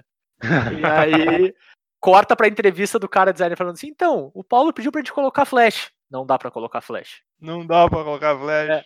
É. Simples assim, tá ligado? Tipo, é Ah, meu, é aquela clássica, porque o, o PV sabe que não dá pra colocar flash. É. Sim. Mas é, a, parte que dele é tentar. É, exato. Ah, a parte é dele é É tentar, que, né? cara, tem aquele trauma, tá ligado? Tu vai ter uma carta tua. Tu não quer ser o, o Sim. mago da guilda Rakdos. Sabe? Claro. Tu, tu não quer. Tu quer ser alguém que as pessoas vão lembrar. Pelo, pelo menos que jogue em standard contigo. É, pelo menos Sim. isso. Claro. Cara, e é, eu acho que é uma carta que vai ver jogo no, no Standard. Não, não sei se o tempo inteiro, né? Mas. Vai ver jogo no Standard quase todo o período dela. Eu imagino que ela vai aparecer no histórico e no Modern também. É o meu Cara, palpite, eu assim. queria, eu queria muito que essa carta fosse duas mana. E aí, claro, né, que tivesse os status arrumadinho, porque daí ia ser tipo assim, 99% de certeza que ela ia jogar. Sim. Sim. É Mas a carta, aí tá, Ela- a carta vai jogar. Ela é uma ótima carta. ela é o ótima pessoal que carta. tá exagerando. Eu sei, mas ela bem que podia ser um Bob ou um tipo, Snapcaster, entende? Ah, não, Tipo, mas aí que tá. Eles, eles cuidam, eles cuidam pra não fazer mais Snapcaster. Me- Meio que Snapcaster é o, a marca de passamos do limite, gurizada. Sim. Ah, mas aí é que tá, cara. não- Era uma eles não boa passada fazem. de limite. Eles não fazem novos Snapcasts. Imagina, cara, tá ligado que quanto mais edições chegarem na arena, melhor vão ficando as cartas antigas que a gente sabe que são fortes. Uhum. Então, o histórico ele vai aumentando de power level. E Company já tá no histórico. Então, é questão de tempo até a gente ter o Bunch Company de novo. Claro. E esse bicho aí é candidato 100% do Bunch Company. Não precisa jogar de tribal, tu pode jogar de bicho bom. Tem um Sim. deck Celestia Company que esse carinha aqui só pega e entra no deck e deu. É, simples assim, né? Exatamente. Então, ó, boa carta aí, pessoal. Então, fiquem de olho. Eu acho que é uma carta que vale a pena pegar. Que é o familiar do Petri Conector. Que é uma criatura, uma mana, um, um espírito cão. Que diz: toda vez que uma ou mais cards forem colocados no exílio durante o seu turno, coloque um marcador mais um mais um em, opa, em familiar do Petri Conector. Esta habilidade é desencadeada apenas uma vez a cada turno. Então é é uma, uma carta que combina muito com a mecânica Lore Hold de exilar a carta do próprio cemitério, né? Mas o, o que eu, eu trouxe ela aqui muito pelo jeito que isso está escrito, sabe? Porque o jeito que a carta está escrita permite que ela interaja com aventura e com escape, sabe? E esse é o tipo de carta que, sei lá, um ano atrás a gente estava dizendo que com o fato da gente não ter mais bloco, ter edição solta, esse tipo de carta deveria surgir. E é uma das primeiras que eu vi, assim, sabe? Que ela tá escrita de um jeito que ela interage com mecânicas dos, das outras edições, e eu espero que isso aconteça com, sei lá, umas duas ou três dessas por edição. É bom para ter cola entre as coisas, sabe? Eu acho que é bem bacana tu enxergar esse tipo de coisa no design das cartas, assim. Então, props aí, eu gostei bastante de, de ver isso. Acho que é positivo Pois é. pro, standard como um todo. Isso é daquela época que a gente achava que a aventura precisava de mais suporte. Não, justo, mas é isso que eu quero pelo menos interage, tá ligado? Pelo menos tu conversa com as mecânicas, sabe? Tipo, é melhor do que eh, dissesse assim, ah, toda vez que tu ativar uma habilidade de uma carta no teu cemitério, sabe? Que é mais ou Sim. menos o que o troço faz, né? As cartas se exilam pagando custo. Então, É, ele cria, cria uma sinergia bacana. é, É uma ele coisa que a gente via que tava fazendo falta, Uhum, e a gente reclamava que tava fazendo falta, e que exato. talvez seja um bom indicativo de que vai começar a voltar. É. E, pô, show! Se o cara tava reclamando que não tinha. É, ótimo tá exatamente. voltando. exatamente, cara. Eu, tá- eu fui uma pessoa que reclamou muito que não tinha. Quando eu vejo ter, eu tenho que pelo menos dar os props aqui, tá ligado? Pra mim faz, faz sentido. Eu achei bacana que tem diversas cartas nessa edição com essa restrição de só ativar a habilidade uma vez por turno. Sim, tem bastante mesmo. Isso ajuda bastante a tu poder criar habilidades que são boas o suficiente, mas que tu não pode abusar. Uhum, é verdade. Até porque esse aqui é um tipo de efeito que daria, dependendo de como tu constrói o deck, né? É, sim, tu poderia, sei lá, ir exilando de pouquinho em pouquinho o teu grave todo e fazer o bicho ficar 60-60.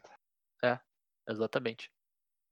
Bom, próxima carta que eu trouxe aqui é a Maestria Devastadora. É um feitiço de dois branco, branco, branco, branco. Então é uma maravilha de conjurar. Mas ela tem um custo alternativo, que diz: você pode pagar dois branco, branco, em vez de pagar o custo de mana dessa mágica. Então tu pode descontar ela em duas manas, em vez de pagar seis, tu pode pagar quatro. E ela diz: destrua todas as permanentes que não sejam terreno. Certo? Então, por seis manas ou quatro manas, tu pode destruir tudo que no board, não seja terreno. Mas, se tu pagou o custo de 4 manas, então se tu pagou o, o, o custo com desconto dela, em vez de pagar o custo cheio, um oponente escolhe até duas permanentes que não sejam terrenos que ele controla e as devolve para a mão do dono. Certo? Então, tu devolve duas permanentes possíveis do board pro dono para ganhar esse desconto e poder resolver tudo que tem no board.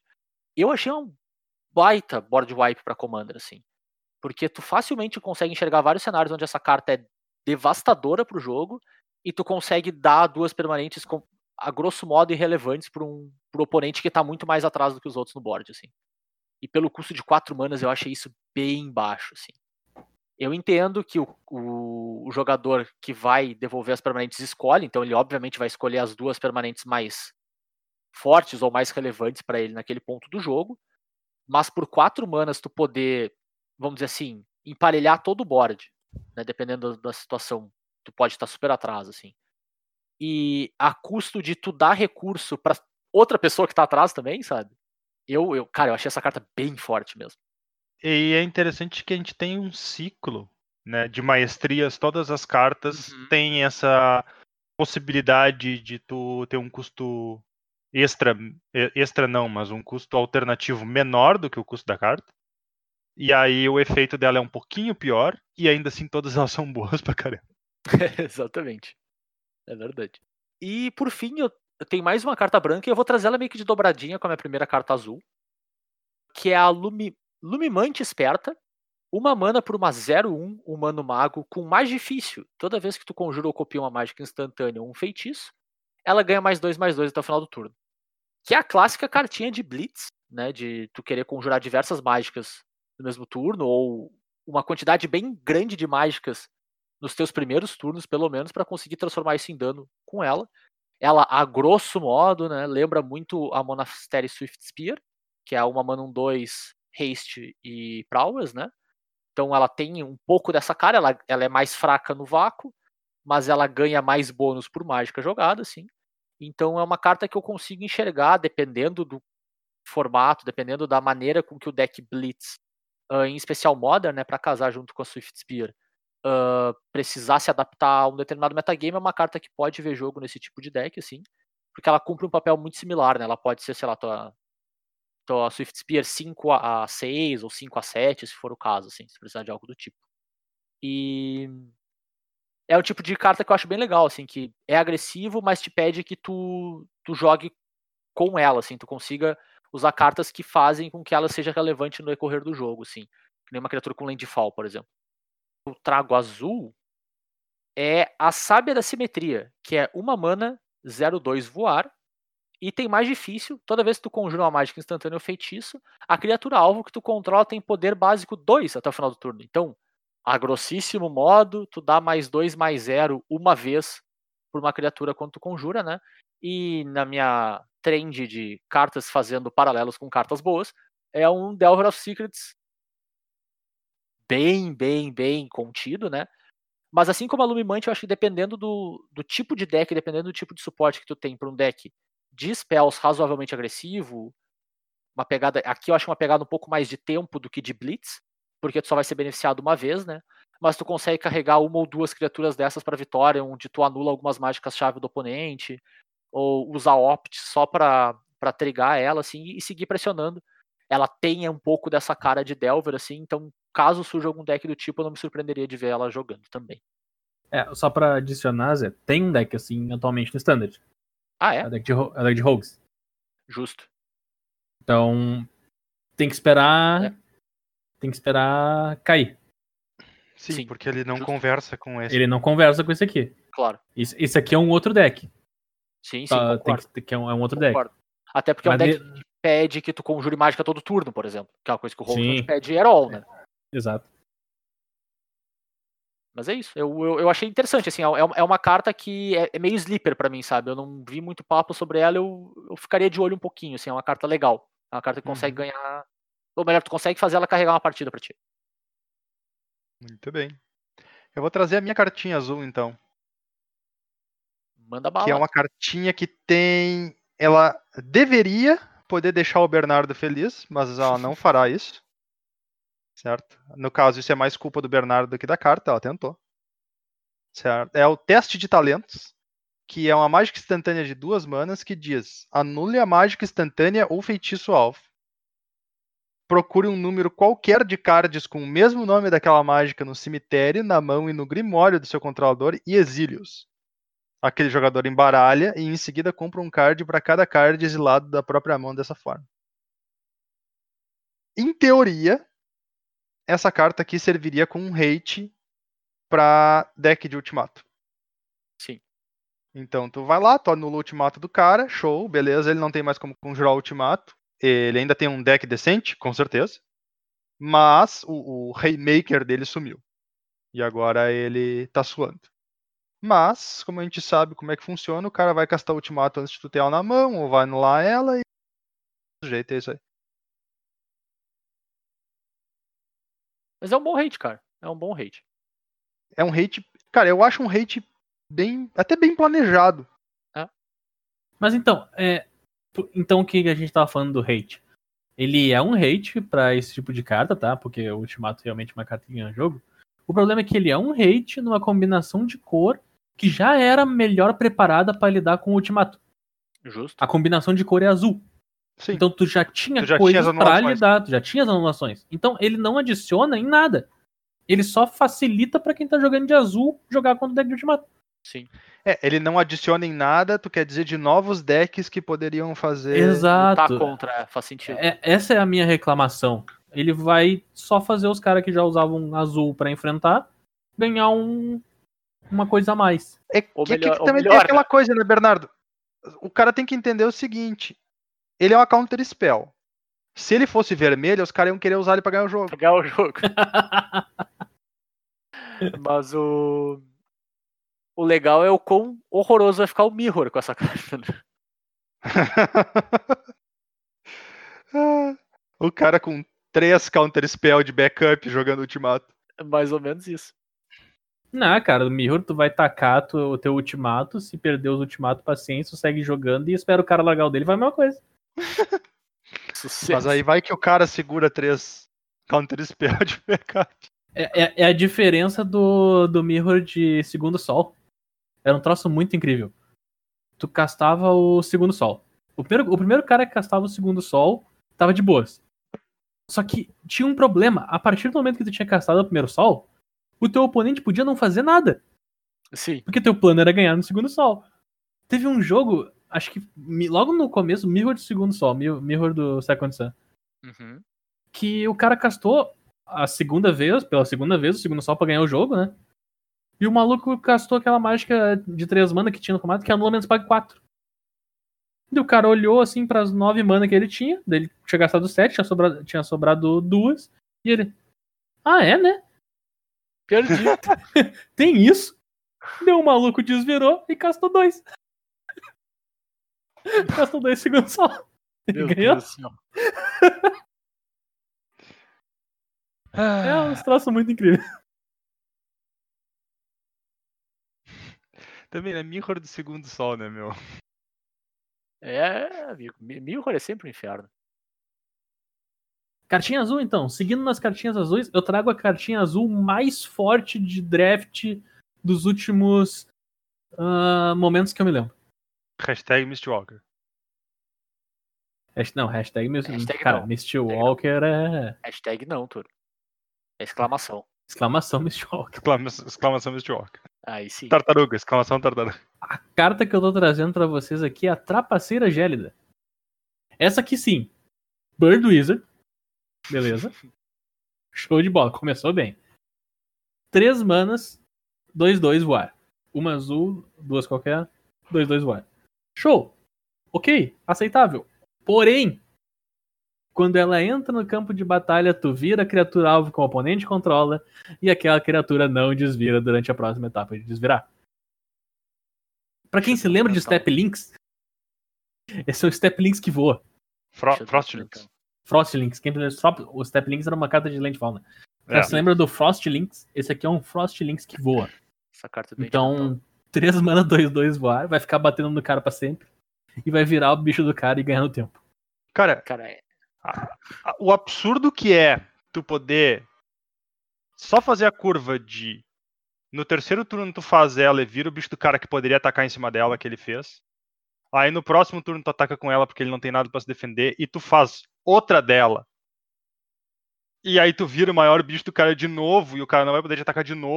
E aí, tipo, a menos que ele consiga matar teus dois bichos voadores, ele não tem mais chance de alcançar teu jogo nunca. Essa, essa carta é... é too much, né, cara? É, é- é- Assim, a gente não conhece o formato, né? A gente não tocou nas cartas ainda pra ver se ela é too much.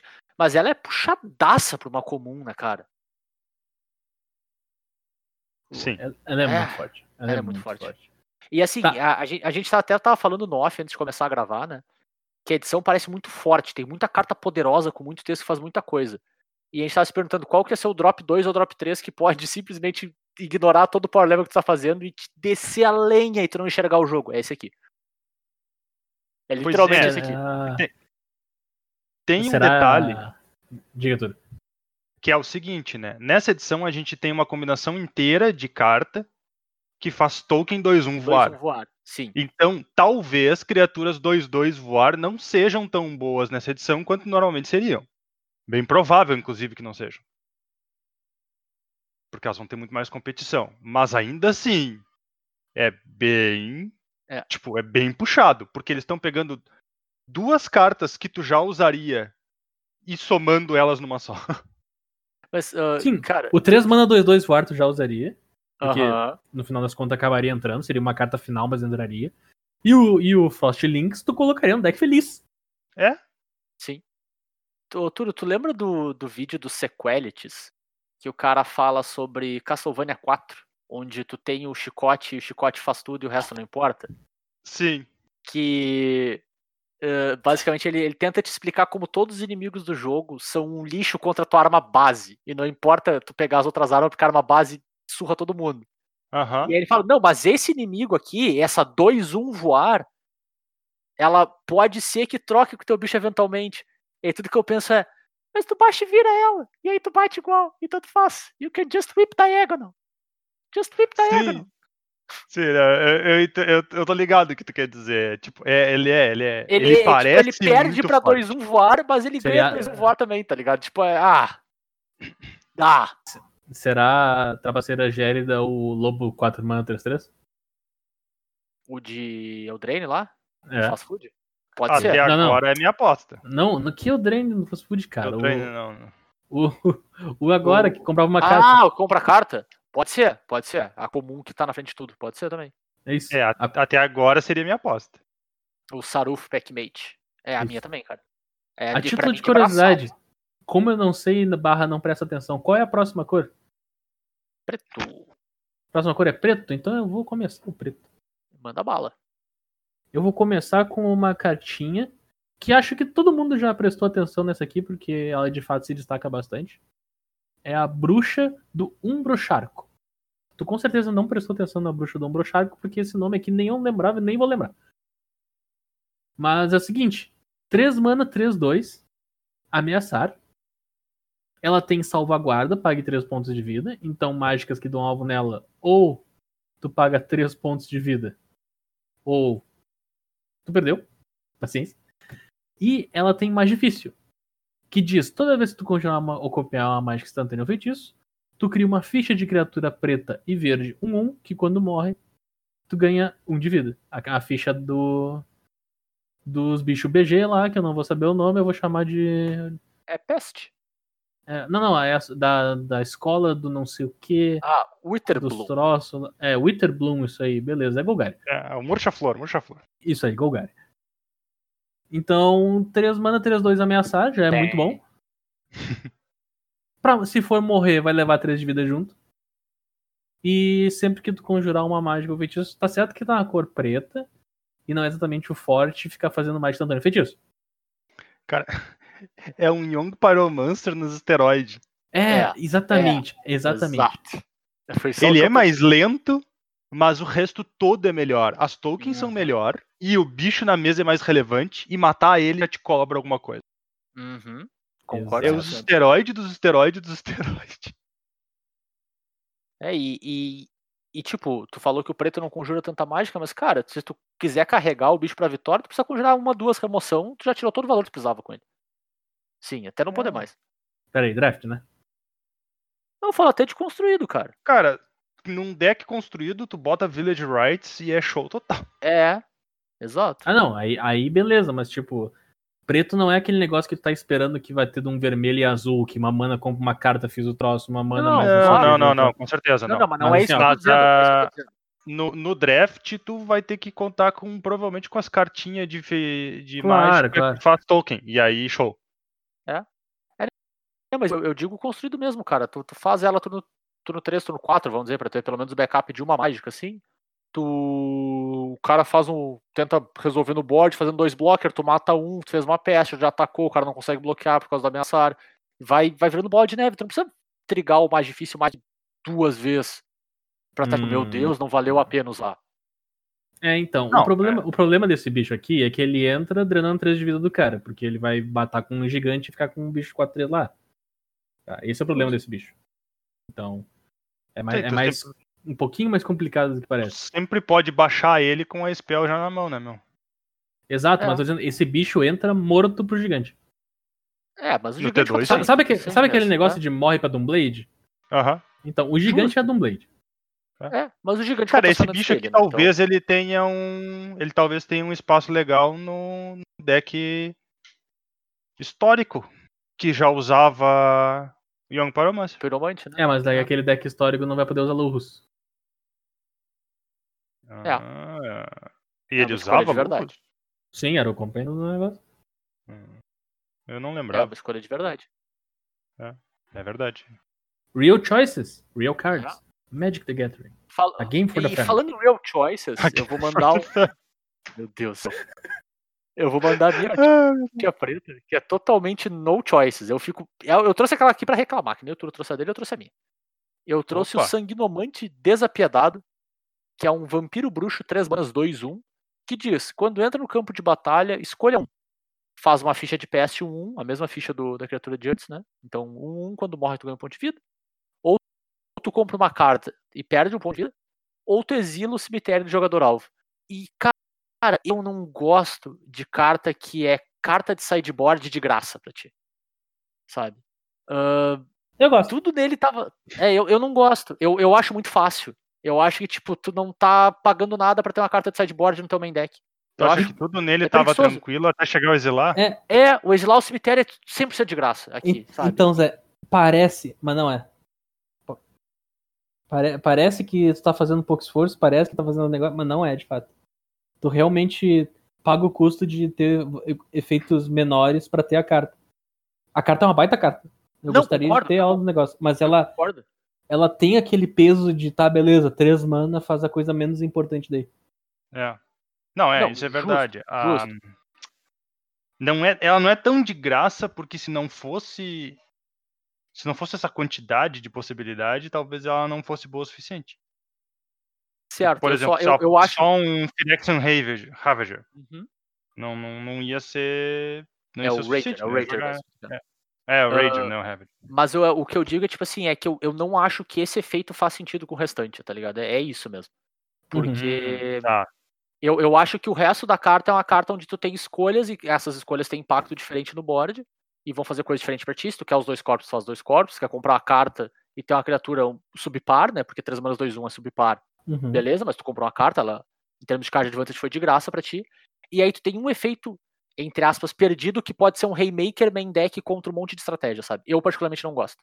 Eu Entendi. acho muito fácil, sabe? E É, eu então. vou sempre reclamar desse tipo de design, eu não sou muito fã. O que, eu vou, o que eu vou te dizer é que foi a mesma quase análise que. Eu não, eu vou lembrar a análise que tu fez, eu não sei, nem lembro se tu teve análise sobre isso. Mas a Cavaleiro do Outono, que é uma coisa muito semelhante, ela dá três opções. Só que todas essas opções, onde não era tu destruindo um artefato ou, São ou subpar. encantamento, Ah. era muito triste, cara. Sim. Era muito triste. Concordo. Então, tipo, esse bicho aí vai, vai ser o mesmo negócio. Ele, por isso que ele é raro e não mítico. Ah, sim, Porque sim, ele tem um efeito que vai ser muito bom em algum momento, mas se não for aquele efeito muito bom, vai ser tipo, tá, beleza, três mana vai esse troço. É, eu, eu, eu não sei, eu não sou muito fã.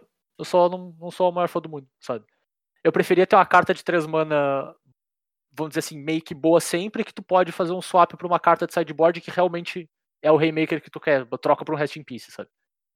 No, no Magic Eu faz sentido. tenho, É, Mas eu é, tenho uma outra reclamação nessa dessa carta. hum, Tem, na verdade, não é só dessa carta, é uma categoria de cartas. Tem um monte de carta com subtipo bruxo nessa edição, nenhuma delas é parecida com o Ronaldinho.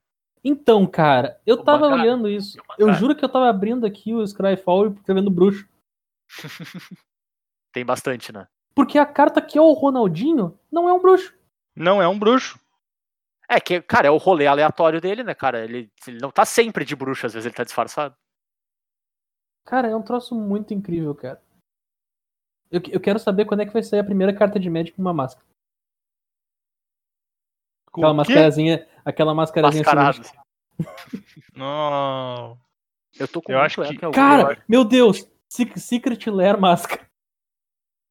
Só as artezinhas dos caras Ia ser ótimo, usando, ia ser usando ótimo. mascarazinha e fazendo distanciamento social. Cara, que troço incrível. Por que, que eles não fizeram isso ainda? Porque eles demoram um pouco a planejar o circuito. Secret Lair de pra distanciamento social. assinatura.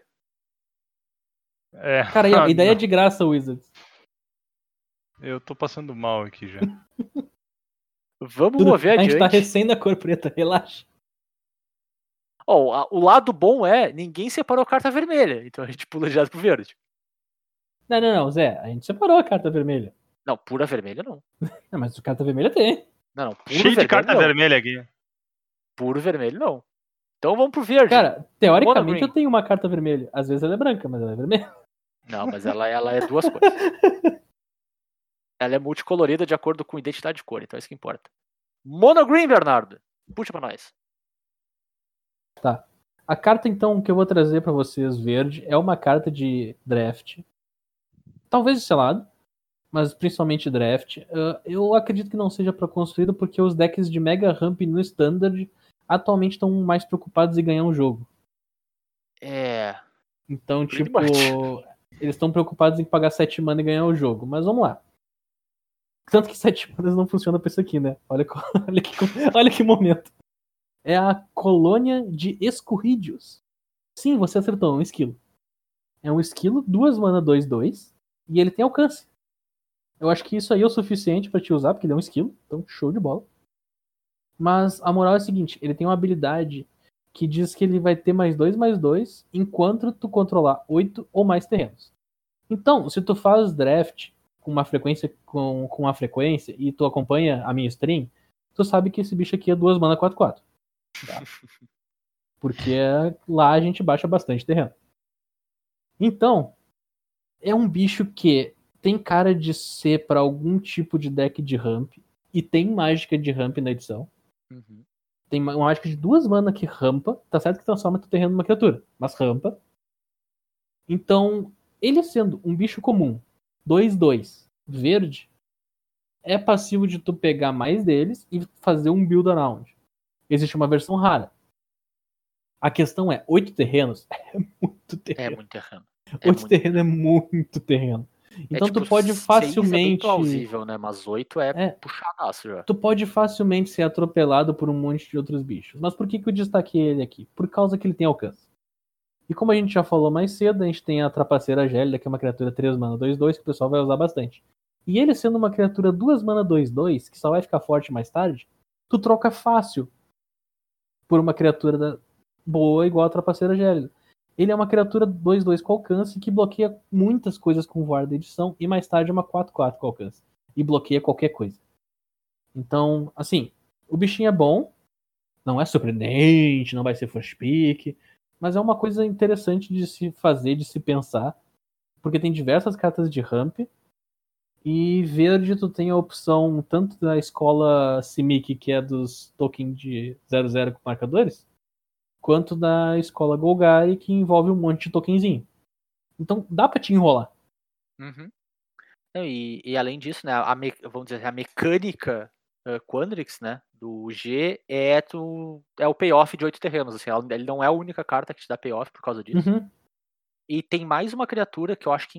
Eu não lembro se é comum ou incomum. Que também, quando quatro manas, quando entra em jogo, tu pega uma floresta ou ilha básica e coloca em jogo, sabe? Então tem mecanismo de ramp, assim. Tem mais de uma carta na, em raridade baixa que te, te auxilia, entre aspas, de graça, né? O, o de duas mana é uma mágica de ramp mesmo. Mas essa criatura é uma criatura 4 manas 3-4. Uma criatura que tu. Beleza, não é a melhor criatura do mundo, mas tu provavelmente colocaria no teu deck. Sabe? Então, tu, tu eu acho que tu consegue chegar lá, não sei com que frequência, mas eu imagino que, sei lá, pelo menos metade dos jogos tu deve chegar nos oito terrenos bem, assim. É, tipo, como é que será que tu vai acabar nesse deck? Vai ser coisa em comum, cara. Tu vai pegar nas Sim. em comum e vai conseguir os teus payoff depois, porque não devem estar sendo muito requisitados. Claro. Deixa eu achar o bichinho aqui que eu esqueci o nome do bicho. Quero ver se ele é comum ou incomum.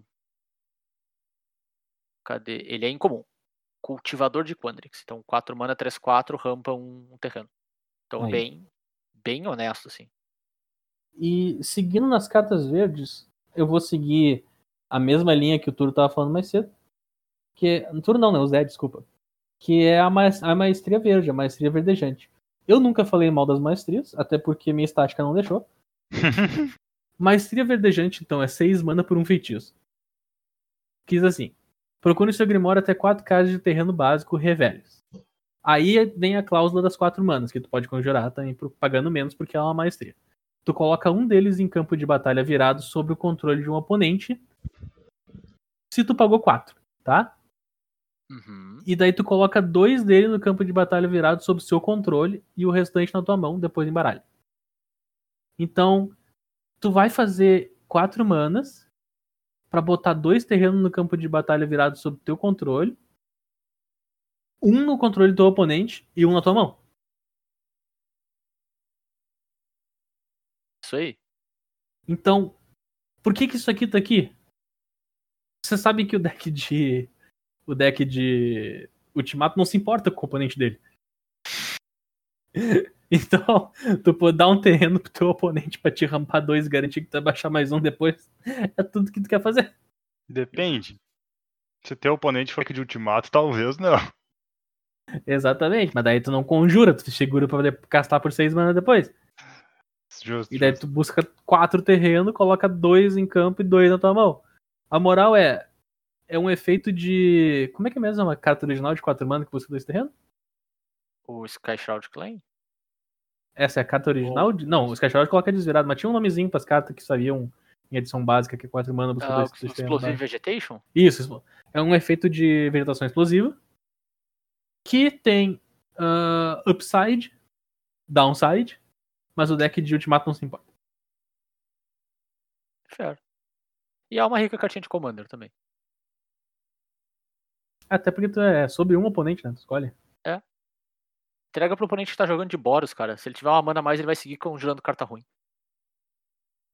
Aí você tá supondo que tem um oponente de Boros, já começou errado. É eu sou a pessoa de Boros, né, cara?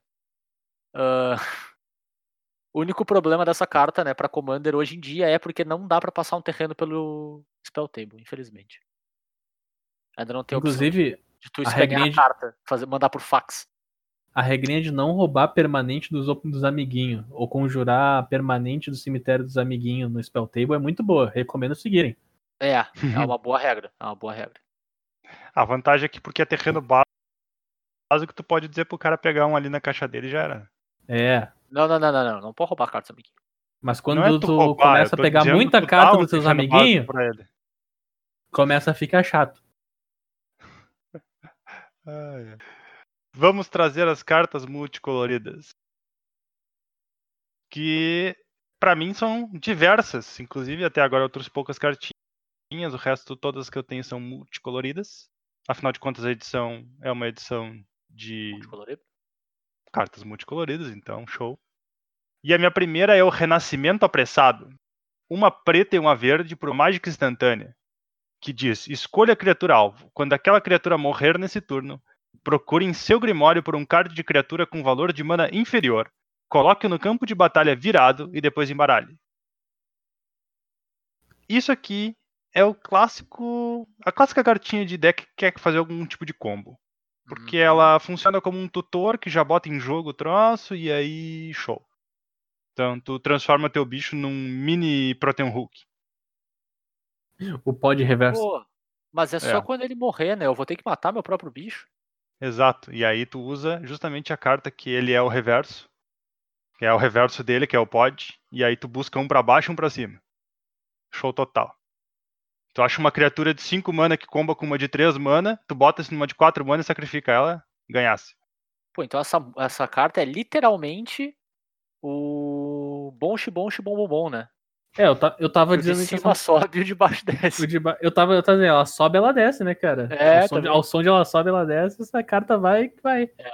Junto, é uma- junto, é- com- junto com Birthing É. Pod, todo tipo de carta é bom, bom, bom, bom, bom. Sim. E, cara, é, é uma rica cartinha e é o tipo de carta que, como Neoform e coisas do gênero já nos ensinou, né? Daqui a pouco surge uma maluquice aí construída que pode usar ela. E eu não falei, tava, e eu não tava Claro, presente quando falaram da nova nomenclatura do troço. Que é com, com valor de mana. Cara, só vou dizer que o que eu quero falar eu não posso. Por motivos contratuais com a iTunes, o Bernardo não pode falar. Se ferrar.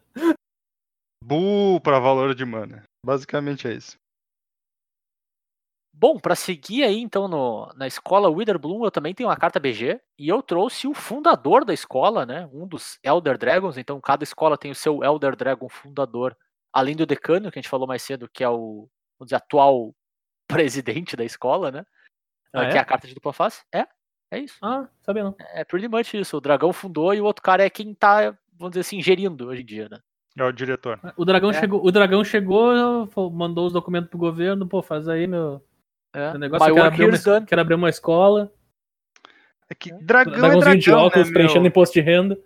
O dragão, ele tá acostumado a viver do próprio prestígio, entende? Ele não tá mais acostumado a fazer as coisas. Exato. Inclusive, inclusive dragão, tá chegando aí, Miss Kobayashi, segunda season. É nóis. Mas vamos lá, então. Eu trouxe o fundador da escola Witherbloom, que é o Beledros Witherbloom. Ele é um Elder Dragon, então os cinco dragões são Elder Dragons, né? Do, do grupinho do Nicobolas lá. Ele custa 7 manas, 5, uma preta e uma verde, por uma 4-4 voar.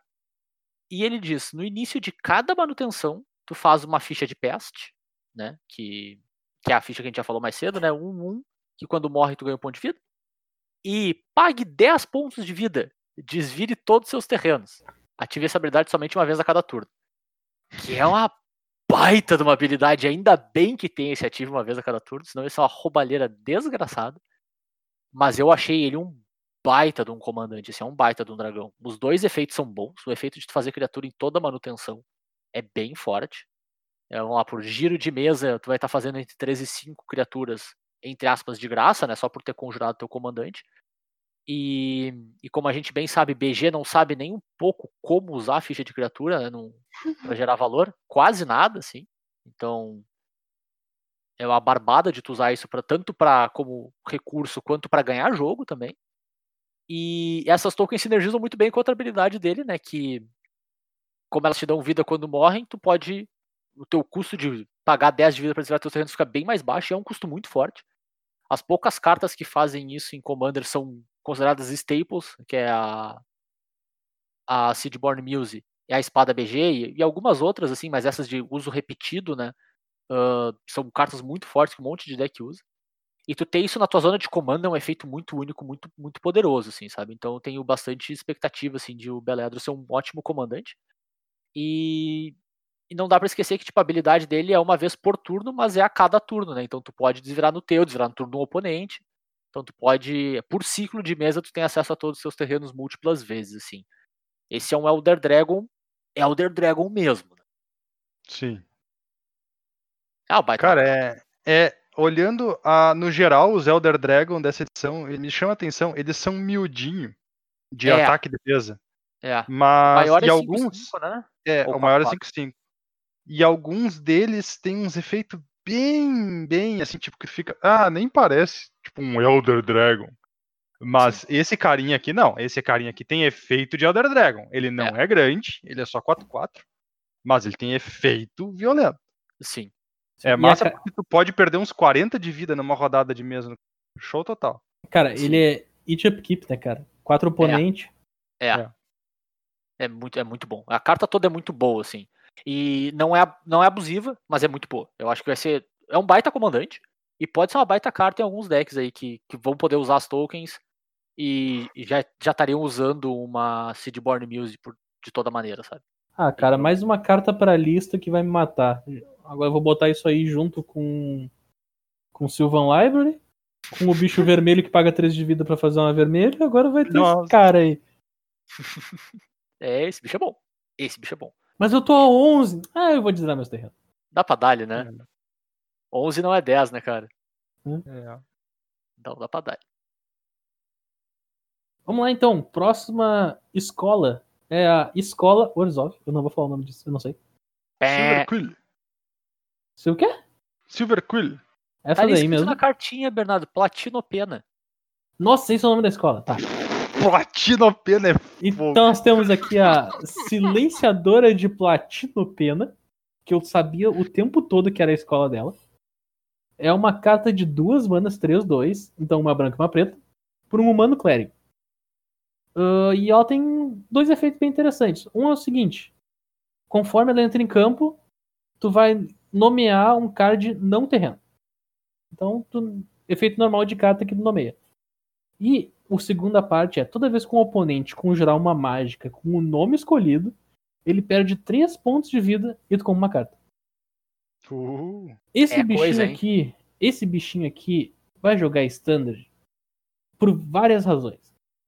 Ah, ele é 3-2, então ele bate bem. E o maior problema das criaturas no standard, elas têm que passar pelo, pela checklist do gigante. Tá? Então assim, ela morre pro gigante. ou elas têm mais de dois de defesa. É. Ela morre pro gigante. Só que tu baixa ela e nomeia o Stomp, que é o, o choque do gigante lá, Uhum. ele vai perder 3 pontos de vida e tu vai comprar uma carta. Então tu vai substituir ela e tu vai fazer o mesmo 2 para 1 que ele vai fazer contigo de uma Sim. forma diferente. É, tu, tu desliga o 2 para 1 dele, né? Exato. Eu, eu, Então- eu quero aqui deixar pontuado que muita gente vai aprender o nome da, do choque do gigante por causa dessa carta. Vai, porque vão Porque colocar o até nome hoje- do gigante. É, é, exatamente. Até hoje não sabia como é que era o nome da mágica do gigante. É, o Stomp. Stomp. Então, assim, ó, essa cartinha é muito boa e, e ela me chamou a atenção por um outro quesito. A gente vê o pessoal fazendo um design mais focado pro Arena em diversas cartas, né? Uhum. Inclusive, esse negócio de lição e aprender é bem mecânica pra melhor de um do Arena. E pra, pra digital, né? Isso, digital. A silenciadora, ela parece completamente o oposto. Ela parece uma carta de Magic. Porque ela entra em jogo e tu tem que escolher o nome de uma, uma carta, velho. Uhum. Então tu tem que digitar o nome da carta ali quando aparecer na tua tela. É, E é qualquer carta. Então não vai aparecer Arena- uma lista de coisas disponíveis. O Arena tem um sisteminha bem inteligente de adivinhar quais são as cartas úteis para te usar. Que provavelmente até facilita ele aprende com inteligência artificial. É, mas- Mas assim, ó, tu vai baixar isso com o teu oponente que baixou um terreno, que tu provavelmente já sabe o que, que vai ser, porque tu tá acostumado. Uhum. E daí o Arena, se o Arena te puxar uma lista de negócio ali, já vai te entregar, né? Não, ele não vai te entregar. Ele, ele vai te sugerir de acordo com o que. Se eu não me engano, ele te sugere de acordo com o que faz sentido. Mas, claro, tu não conhece o deck do oponente. Então não faz Sim, diferença. Tá, né? tá, tá. Mas, mas o o que tu tá me dizendo são coisas que, por exemplo, nomeia um tipo de criatura. Daí ele vai te mostrar, as, tipo, separadinho em cima, os que tu Os tem em campo, por exemplo. Ou Exato. então que tem no teu deck. Aham. Isso aqui, tu tem que nomear uma carta pro teu oponente. Carta do cara. sim. Então, assim, ó, se o cara só tem um terreno em campo, não vai aparecer nada pra ti. Não, claro que não. Então, assim, É, ó, a- a- essa carta. aparecer, tipo, baseado em estatística de uso de carta, um monte de coisa, assim, mas concordo. Mas- Ele, não tem, ele não tem como fazer. O narrow dele é bem. É, ele, ele não Raso, vai te né? mostrar, porque se ele te mostrar também é sacanagem, né? Não, cara, é aquela coisa, meu. Tu Ah, tem que é- aprender a usar a droga da carta. Digita stomp. Então, aí tá, tu vai ter que digitar. Essa carta, ela não. Parece que ela não foi feita pensando no digital. O que me dá esperanças. De que ainda vai existir Magic papel E- quando a gente então, puder sair de casa. então, então a moral é o seguinte, cara. As esperanças que eu não tinha foram eh, revividas. Pela silenciadora de Platino Pena. Pela silenciadora de Platino Pena que eu sabia o tempo todo que era a escola dela. Justo. É, é show demais. É, e o lado bom é que casa com o design dela, né, cara? Mesmo que ela entre no meio esperança, tu ainda pode usar a tua esperança, né, cara? Só vai custar um pouquinho mais caro. A esperança é a última que morre, mas se morre, tu como uma carta. É, tu com uma carta, tá bom. Movendo adiante, então, vamos pra Quandrix, o Simic da vez. E eu tenho duas cartinhas separadas aqui pra gente. Uma delas é um pouco mais meme, então vou começar por ela. Que é o Momento de Eureka. Quatro manas por uma mágica instantânea, duas, uma verde e uma azul. Que diz: compre dois cards. Você pode colocar um card de terreno de sua mão no campo de batalha. E tá aqui confirmada a primeira carta banida no standard de Strixhaven. Porque afinal de contas, a gente baniu a de duas manas que faz isso. A gente baniu a de três manas que faz isso. Então é only natural que a gente chegue no ponto que a de quatro manas é completamente quebrada e não dê conta. Mas brin... brincadeiras à parte, tipo, eu, eu trouxe to- eu trouxe totalmente pelo meme, mas é uma boa cartinha de limitado, cara. Achei bem legal. É mais uma carta que pode te rampar lá no arquetipo de Simic, né? Apesar de que tu tem que ter o terreno na mão, né? Então é um um ramp um pouco mais condicional, mas ainda assim pode te rampar. É, é mais fácil de comprar um terreno com duas cartas, né? Sim, com certeza. Tu tá no em teoria no quarto turno, normalmente tu vai ter um terreno na mão, então mesmo que tu não compre nos dois, tu pode baixar o que tu tem e, e comprar no, no início do próximo turno, já que é uma É, instant. enfim, infelizmente comprar dois terrenos tu vai baixar um só, né? Porque paciência. é a vida. Mas é, é uma boa carta, cara, é uma boa carta e vai ser banida no standard e talvez no histórico também. e a outra carta que eu trouxe aí sim é uma carta forte mesmo, e eu achei muito forte, talvez até exageradamente forte para Commander, que é o Double Major, duas habilitações, uma verde e uma azul por uma mágica instantânea que diz o seguinte: copia a mágica de criatura alvo que você controla, exceto que ela não será lendária se a mágica for lendária. Ou seja, duas manas, enquanto eu tô conjurando meu comandante, eu posso copiar ele. E cara, se tem uma coisa que é bom normalmente em deck de commander, é tu fazer teu comandante.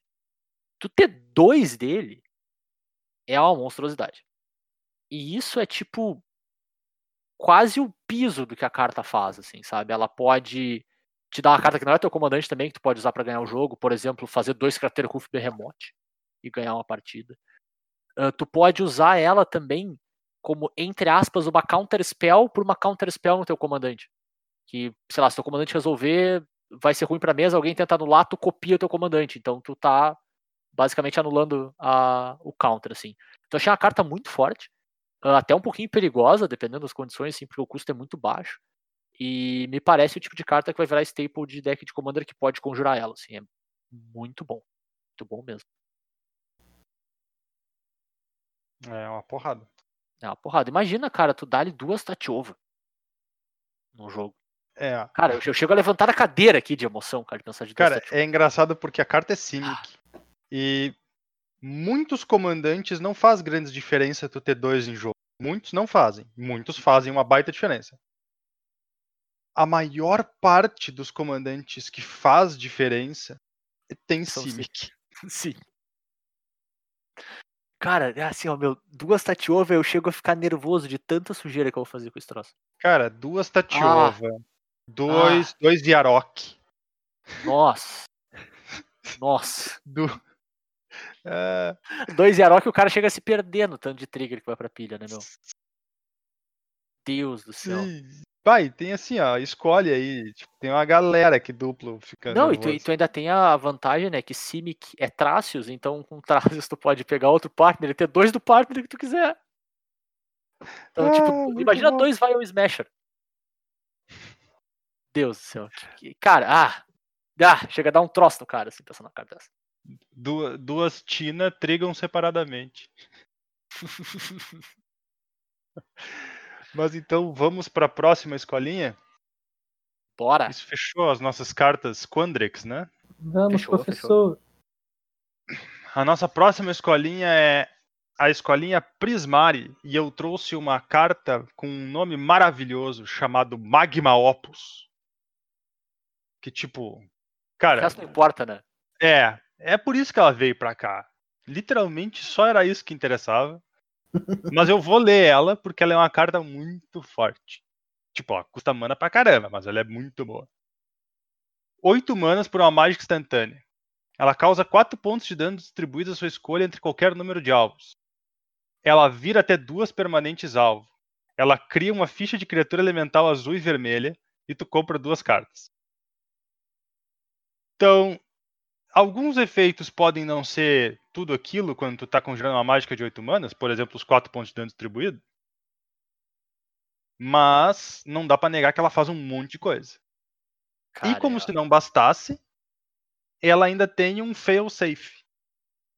Tu pode pagar duas manas híbridas e descartar ela para criar uma ficha de tesouro. Tem um mini ciclo de cartas. Todas elas são Prismari que fazem isso nessa edição. Se eu não me engano, tem essa, que é mítica, tem uma em, colo- em comum e tem uma comum. Todas elas custam bastante mana, tem uns efeitos porrada, e todas elas podem descartar e fazer tesouro por duas mana. Essa fail safe da carta é maravilhosa. É, né? Impressionante. Com certeza. é. Bah, é, em tipo, especial é no muito limitado, né, cara? Em especial no limitado. Onde tu tá, sei lá, precisando do, do- da quarta mana, por exemplo. É, tipo, ela é uma carta de 8 mana que tu adoraria conjurar ela quando tu tivesse 8 mana. Só que os jogos de, os jogos de Magic não são assim, a gente sabe. Então, Eles tu poder lá. transformar ela em outra coisa que vai te servir é muito bom. Sim. Concordo. E é uma mágica instantânea, e no histórico tem Gear Hook. Então, É. duas manas a É. gente descarta e faz um tesouro, o Gear Hook pega de volta. O É Geralt verdade. entra nervoso. o Gear é Magma olha, essa hein? aqui é pra mim.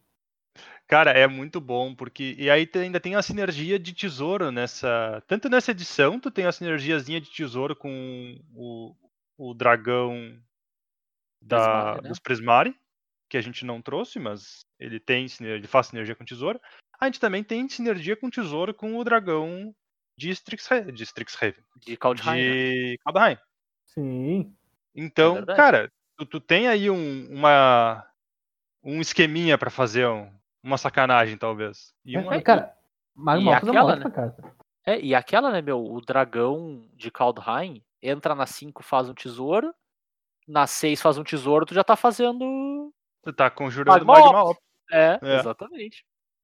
Pai, E é um nome, né? é, é. É. Cara, imagina assim, ó, Magma Opus, tá lá a orquestra preparada, daí vai chegar o vai chegar um maestro regente e é um Gear Hook. Blum, cai no meio. né? Bum! Optimus Prime. Nossa, Che- Chega o caminhão, se transforma. É, eu que sou maestro, meu Salva o cara de quitado Magic. Cara, isso, isso me lembrou da vez que a gente foi no shopping e o. e o- Sim. Nossa, o Optimus Prime me, me impediu de quitar do Magic. Assim, ó, cara. vamos lá. Es- Espaço, de espaço pra sair de história. Não, não, não. Essa tem que guardar pro episódio de história, Bernardo. É Não, não, demais. Ai, tá bom, cara. Vamos guardar pro episódio de segura, história. segura, segura pro episódio de história. Tá, não pode tá queimar pauta tá assim. segurado. Cobrem, cobrem o Zé. Cobrem o Pode Zé cobrar. da história do Optimus Prime. Podem cobrar. Movendo adiante com os Prismari, então, eu tenho duas cartinhas separadas aqui. A primeira delas é um feitiço de duas manas, a iteração expressiva. Então, uma e uma, uma, uma vermelha e uma azul, para olhar as três cartas do topo do teu deck, colocar uma delas na tua mão, uma delas no fundo do teu deck e exilar uma delas. Tu pode jogar o card exilado nesse turno. Cara, eu achei essa cartinha absolutamente sensacional. Assim. Ela é o tipo de carta que um monte de tipo de deck consegue usar, tanto deck de combo, quanto deck de, de controle, quanto deck mid-range. E pra mim, todo o segredo desse do poder usar ela num espectro tão grande de, de deck é o fato de tu poder jogar a carta exilada no turno, ou seja, tu pode exilar um terreno. Sabe? Isso é, é para mim faz toda a diferença assim na carta, né? Então ela é um custo muito baixo pra te dar a melhor carta do, do teu top 3 pra tua mão e potencialmente te dar uma carta situacional em algum turno ou te dar o teu land drop assim, quase que de graça, né? Então, cara, eu acho uma baita carta, eu acho que ela vai ver jogo em tudo quanto é formato por aí, cara. Eu até não me impressionaria se ela visse jogo em Modern ou dependendo, acho, acho que Legacy é demais, porque como é feitiço é complicado. Mas eu não, eu não me impressionaria com ela vendo jogo Modern, assim, é uma baita carta. Eu queria dizer dessa carta que a arte dela é sensacional. É, É isso que eu tenho pra dizer sobre essa carta. É, o Bernardo, É o Bernardo é um descrente, é um cético da É interessante porque quanto mais eficiente é os custos de mana do teu deck, melhor tem chance dessa carta ser boa, né? Sim, Porque tu vai ter uma abrangência maior de mágicas que tu pode exilar e jogar naquele turno. Então, se tu tá jogando limitado, tenta não jogar essa carta se tu já fez um land drop nesse turno. Tipo, Uhum. ah, eu quero jogar a iteração, eu não vou fazer meu land drop ainda, porque provavelmente a melhor chance que tu vai ter é de acertar um land drop. Ou então, claro, se o teu jogo tá deixando, tu pode tentar segurar a carta para mais adiante sim. e usar ela no quinto turno. Né? Mas em construído, eu acho que é engraçado. Ela tem, eu acho que ela não tem tanta chance de jogar T2 quanto ela tem chance de jogar histórico modo. Pode ser? Pode ser. Porque, tipo, não vai ter tanta coisa que tu vai estar conseguindo fazer naquele turno, né? Exatamente. Histórico. Ah, só pra comentar, tem umas cartinhas novas chegando junto com essa edição, que a gente não vai falar muito sobre agora, Uhum. que são as. Como é que A é o nome Mystical dela? Archive. Mystical Archive. E tem umas cartinhas violentas chegando pro deck de Fênix. Mas assim, ó, violenta verdade. mesmo. Então, cara, deck de Fênix tá chegando, se preparem. É, É, e, e, e e é esse carinha aqui é bom no deck de Fênix, né? Porque se tu acerta uma cartinha de custo baixo, tu garantiu nele as duas já. Sim. É verdade. Sei lá, acerta um Faithless Looting que tá vindo, né? Já dá. Enfim. A próxima cartinha Prismari que eu tenho é o comando de Prismari. Eu tô até surpreso que é o primeiro comando que a gente tá falando, né? Ah, vai ter um ciclo de comandos, assim, como a gente já viu em algumas outras edições, né? Tem os comandos de Khans of Tarkir, tem os comandos de Alara, então aqui a gente tem um ciclo de comandos de duas cores também. Então o que eu trago é o Prismari, três manas por uma mágica instantânea, uma, uma azul e uma vermelha, e diz: escolha dois. Comando de Prismari causa dois pontos de dano a qualquer alvo. O jogador alvo compra dois cards e depois descarta dois cards. O jogador alvo cria uma ficha de tesouro e destrua o artefato alvo. E entre os comandos da edição eu achei de longe, de longe, de longe o melhor e com mais potencial de impacto em diversos formatos aí. Muito porque ele tem um comparativo muito direto para mim, que é o comando de Colagan, que é um comando BR, né, onde dois dos modos são idênticos, inclusive, que é o o artefato e de causar dois pontos de dano, que é um 2 para 1 embutido automático, né?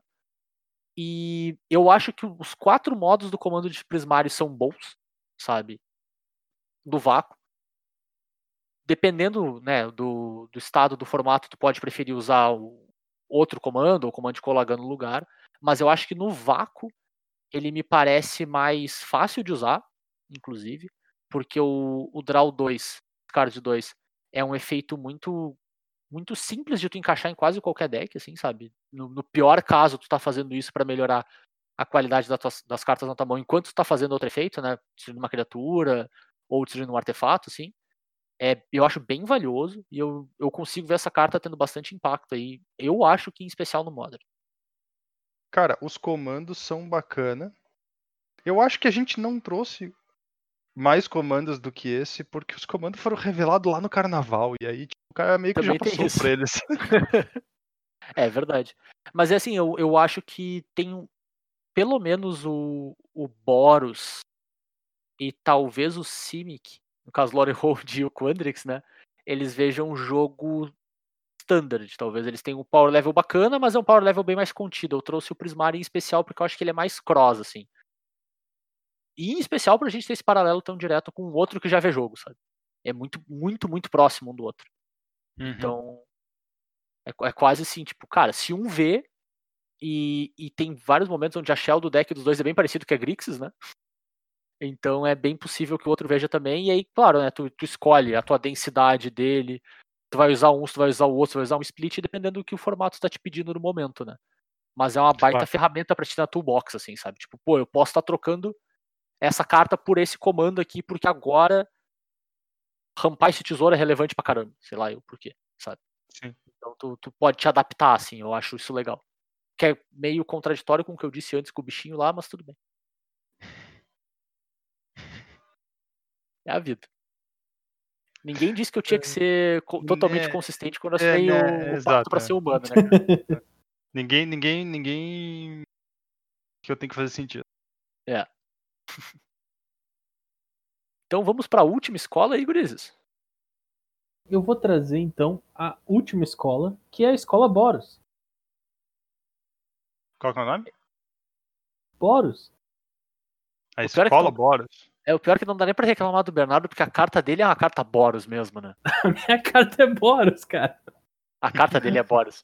A minha carta é tão Boros que ela vai deixar uma marca. Ah, meu Deus. A carta em questão é uma mágica instantânea, híbrida, branca e vermelha de uma mana, que se chama Deixar Sua Marca. O que, que ela faz? A criatura alvo recebe mais um, mais zero até o final do turno. E quando aquela criatura morrer nesse turno, tu cria uma ficha de criatura 3-2 espírito. A, a cara do token da, da escola. Sem voar. Tu, tu- tu faz o bicho 3-2. E, e por que, que ela tá aqui? Porque isso aqui não pede que tu use num bicho teu. Não pede que use atacando. Não pede que faça nada. Essa carta simplesmente diz assim: uma mana vermelha, o meu bicho agora. Meu bicho morreu e deixou uma 3-2. Uhum. Seja porque tu matou ele com uma mágica tua, seja porque eu ataquei e tu bloqueou, seja porque tu atacou e eu bloqueei. Seja porque eu matei o teu bicho. Cara, o- o- a possibilidade do, de na passada do cara tu matar o melhor bloqueador dele e ganhar uma 3-2. Tudo bem que tu gastou duas cartas pra fazer isso. É, é o tipo de coisa que termina com a partida bem fácil. E, e, cara, o cenário onde tu consegue usar ele, esse um de poder pra trocar pra cima ainda é uma palhaçada, né? Não, a, a cartinha é sensacional. É além de ter duas é cores. Além de ter duas cores, ou seja, é perfeitamente fácil de usar ela. Ela tem um efeito muito relevante, que é aumentar o poder, então ela aumenta a troca e deixa o 3-2. Então tu disse que não tinha. Tu disse, Zé, mais cedo, acho que é até fora do episódio, que não tinha criatura. Quase não tinha criatura vanilla na edição. Que é só tipo custo de mana, status. Sim. A São gente, tem as tokens, to- né? a gente tem as É. tokens. E, tipo, honestamente, com tudo que dos efeitos que a gente tem, etc., uma 3-2 num deck que tá jogando essa carta parece bom o suficiente. Eu concordo. Concordo contigo. E eu fico aqui no, no momento, uh, Matheus, de reclamação de carta que tem mais cor do que devia. Esse troço tinha que ser mono-red pra eu botar nas Zada. E é isso aí. Nossa, cara, nossa senhora. É, tem, tem um outro, que eu, Nossa tem um outro que eu uso, Senhora. que é um de Eldritch Moon, que faz basicamente a mesma coisa. Uma mana vermelha dá mais um, mais Ah, zero. verdade! E tu faz uma token de Eldrazi. Cara, é a melhor coisa do mundo quando o cara dá uma cólera, tu dá ali assim. Esse troço. Tchau. Tchoi. Ainda, Beleza. tu ainda upgradeia teus bichos. Não, exatamente, todos os bichos ficam melhor, cara. É um sucesso. Efeitos sonoros vendidos separadamente.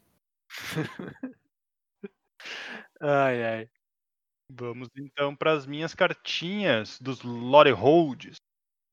Eu trouxe uma cartinha especialmente pelo fato, para chamar atenção, a gente até já falou, mas como o Lore Hold é diferente do Boros clássico, e isso basicamente está muito na forma como eles inventaram para Lore Hold ganhar card de vantagem. Uhum. Então, Boros clássico sofria do problema de card advantage e eles estão tentando consertar isso e eles fizeram todo um, uma reviravolta para criar uma edição onde tu possa ganhar card advantage fazendo alguma coisa. Então, a carta de exemplo que eu trouxe é a perga, pergaminista, minha nossa, radiante. 4 manas por uma 2/4 uma criatura não clérigo, e ela diz as mágicas instantâneas e os feitiços que você controla têm vínculo com a vida. Que é uma habilidade show. É Uhum. até engraçado, porque o cara facilmente não vê o quão bom isso é.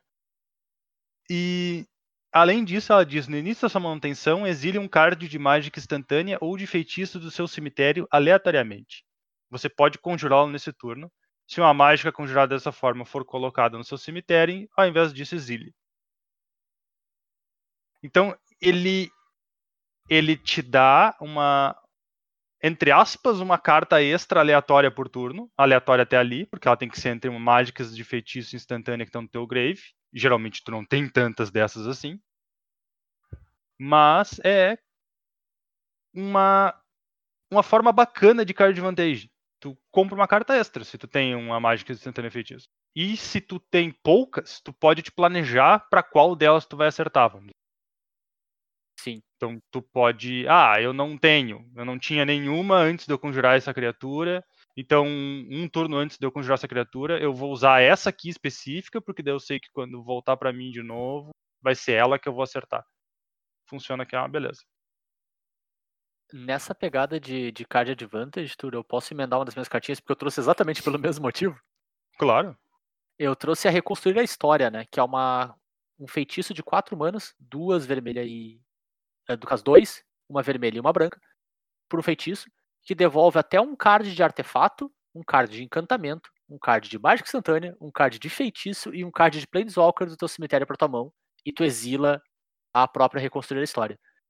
E a mesma coisa, né, cara? É uma carta, a grosso modo, não sei se tu vai conseguir fazer sempre, né? Mas que permite fazer um 5 para 1 uh, de, entre aspas, comprar carta na combinação de cor Boros, né? Que é uma coisa que, cara, é quase impensável, assim, nos últimos dois, três anos aí. Sim. Enxergar um volume tão grande de carta de vantagem nessa combinação de cor. Então eu fico feliz, cara, que seja, que tem essa, essa guinada, né, de design para para conseguir suprir essa necessidade que estava tão latente assim. Uh, é uma Uhum. necessidade que fica muito cuspida e escarrada no Commander, que é onde tu precisa combater com isso, porque os jogos não vão acabar tão rápido assim. Então, tu conseguir enxergar esse tipo de carta é bem bacana, assim. É, ainda deixa a desejar em relação às outras cartas, porque elas pedem que tu já. as- Os dois casos, né? Tu já tenha utilizado cartas no decorrer da partida. Então elas são mais situacionais, elas só vão ser mais úteis um pouco mais tarde no jogo. Essa aqui mais ainda do que a. a como que é o nome mesmo? Pergaminista. É, horrível de falar. É bem difícil, né? Trava a língua. Essa aqui então pede ainda que seja mais distante no jogo do que a pergaminista, né? Mas ainda assim é uma guinada bem positiva, cara, que eu acho que vai trazer frutos bem positivos pro pros decks nessa combinação de cor, assim. Sim. E é interessante porque as duas, exilando cartas do teu cemitério, elas conversam com o resto do, da mecânica da edição. Onde Claro. tu ganha vantagem quando tu exila alguma coisa do teu cemitério. Sim. Por Com certeza. último, a minha última cartinha é Fender. É uma carta que custa uma vermelha e uma branca por um feitiço. E tu escolhe um. Ou tu causa 3 pontos de dano à criatura ou ao planalto alvo. Ou então tu destrói artefato ou encantamento alvo. E aí, é o clássico carta modal show pra caramba. Pode não ver jogo nenhum, pode. Não vou dizer, nossa senhora, essa carta é obrigatória. Mas ela é uma remoção razoável de criatura e uma remoção bônus, porque ela era uma remoção razoável de criatura, uma remoção bônus de artefato ou encantamento. A menos que tu tenha que destruir os artefatos de encantamento dos teus oponentes instant speed, tipo uh, tu não tipo, não tem motivo para te não usar essa carta. Sim. Ela é, ela é muito versátil, né? Ela tem, ela te dá muitas muitas opções boas. Então, uma partida onde ela vai ser inútil, eu imagino que seja uma partida rara. É, e, e, fora que, né, ela assumindo um mundo onde ela é uma carta de sideboard, ela é oito cartas de sideboard em quatro, né? Verdade. O que é muito bom, dado que tu tem um mundo onde tu tem companions e tu tem lessons no, no standard ao mesmo tempo, né? É. Então tu tem uma carta que ocupa vários slots uh, de matchup, mas não ocupa slot fixo, assim, teu sideboard, né? É bem bom.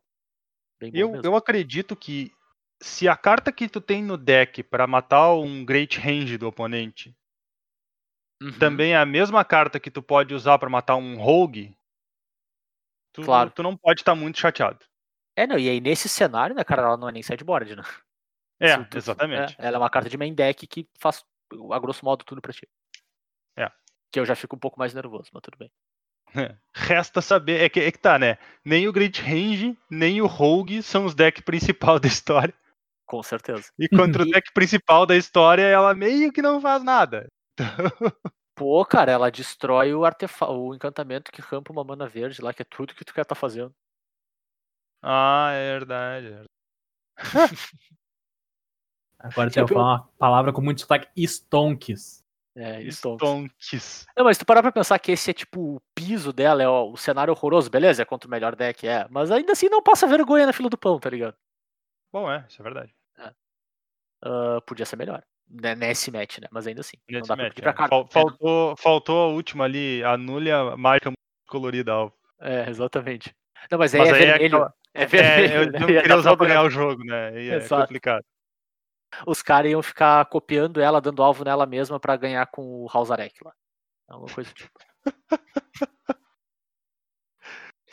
ai, ai. Vamos adiante, então eu tenho mais uma cartinha para fechar a, a escola Lore Hold e eu trouxe o segundo Elder Dragon da, da noite, que eu acho uma baita de uma cartinha, mais uma vez uma, um baita de um comandante, que é o Velomachus Lore Hold. Também um dragão de 7 manas, 5 uma vermelha e uma branca, por uma 5, 5, um pouquinho mais parrudo então que o Beladros, que a gente falou mais cedo.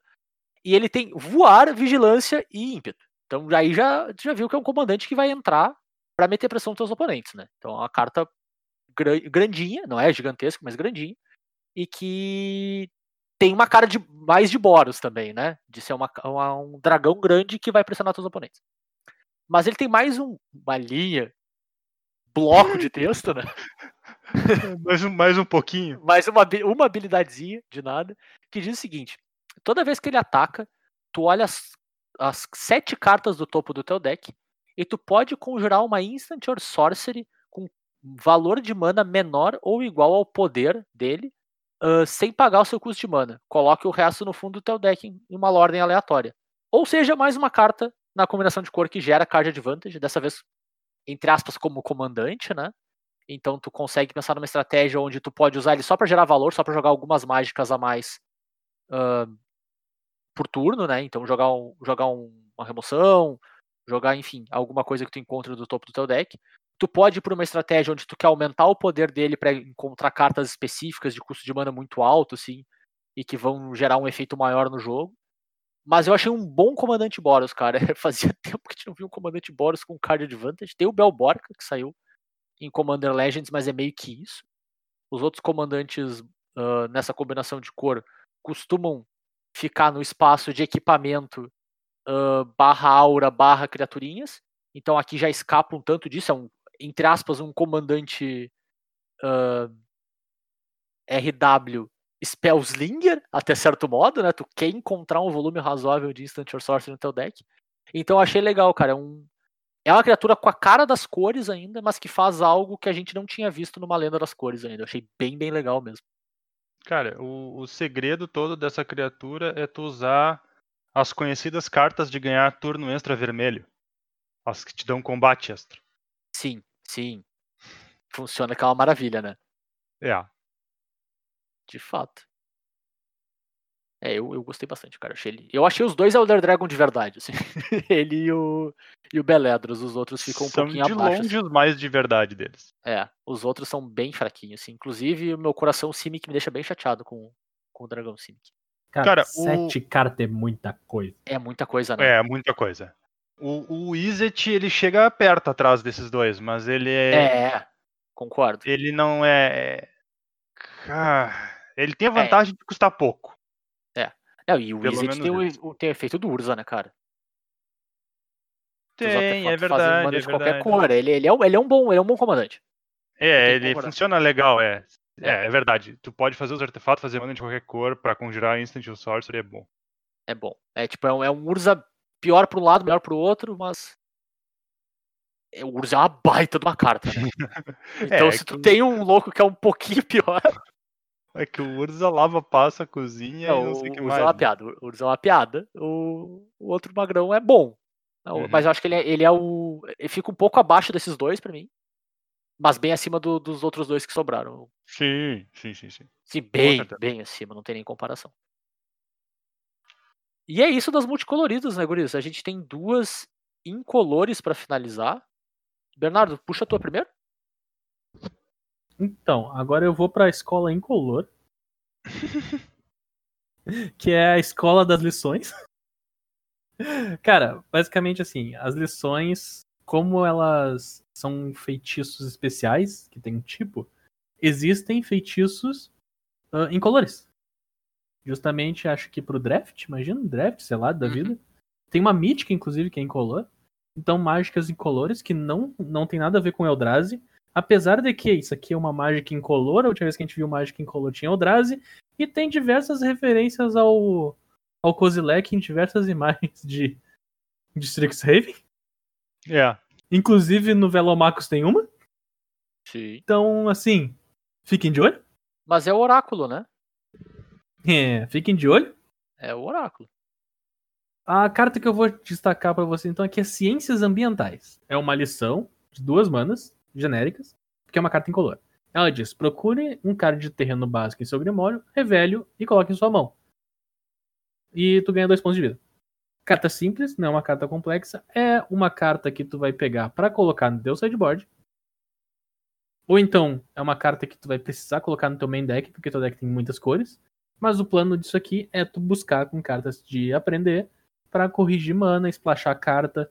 A gente falou mais cedo que é uma, uma um formato onde as cartas têm texto e o texto importa. Então, provavelmente tu vai precisar de cores para power level. E ciências ambientais, busca um terreno básico, coloca na tua mão, arruma teu splash, ganha dois pontos de vida, o que é um bonuzinho legal. Vai parar na tua mão por causa que tu conjurou um outro troço. Show de bola, cartinha. É nóis. É, ele parece ser meio que a lição piso, né? É meio que tipo assim, nu- nunca vai ser ruim, nunca vai ser maravilhosa, mas se tu tem ela, tu vai usar, quase sempre.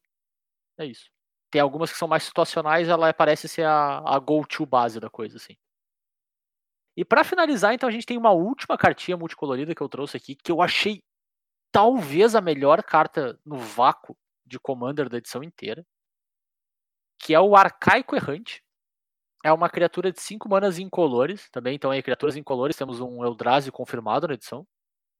Mas na verdade ele é um avatar, 4-4, e que ele diz o seguinte: toda vez que um oponente conjura uma mágica instantânea ou um feitiço, ele pode pagar duas manas ah, genéricas. Se ele não o fizer, você pode copiar aquela mágica e você pode escolher novos alvos para cópia. E eu acho que essa carta é simplesmente estúpida no Commander. Ô meu, sério, sem mentira. Isso é uma piada, cara. Esse ele pode pagar É uma. é, é, é é muito cretino, tá É ligado? cretino. Porque ele tem que pagar. É, é, mais ou menos isso. Só que, cara, tem momentos onde, tipo, tu... Ou melhor, vamos lá, vamos, vamos, falar do ponto de vista correto da partida, tá?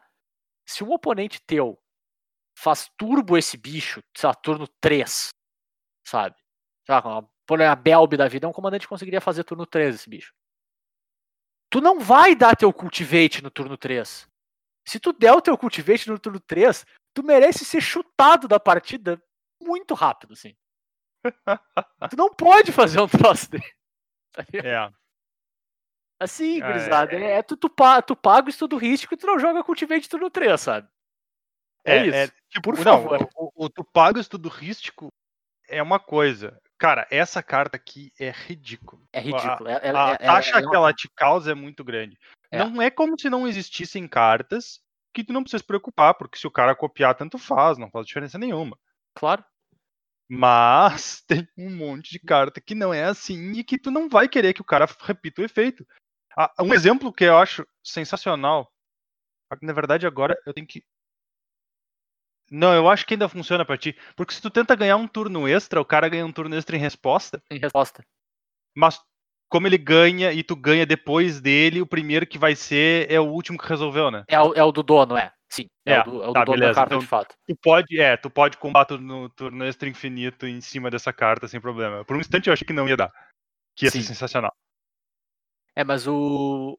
E ela tem, cara, o, o, pra mim o modo secreto dela, que é, entre muitas aspas, claro, né? Ela deixa tuas cartas incounteráveis, a grosso modo.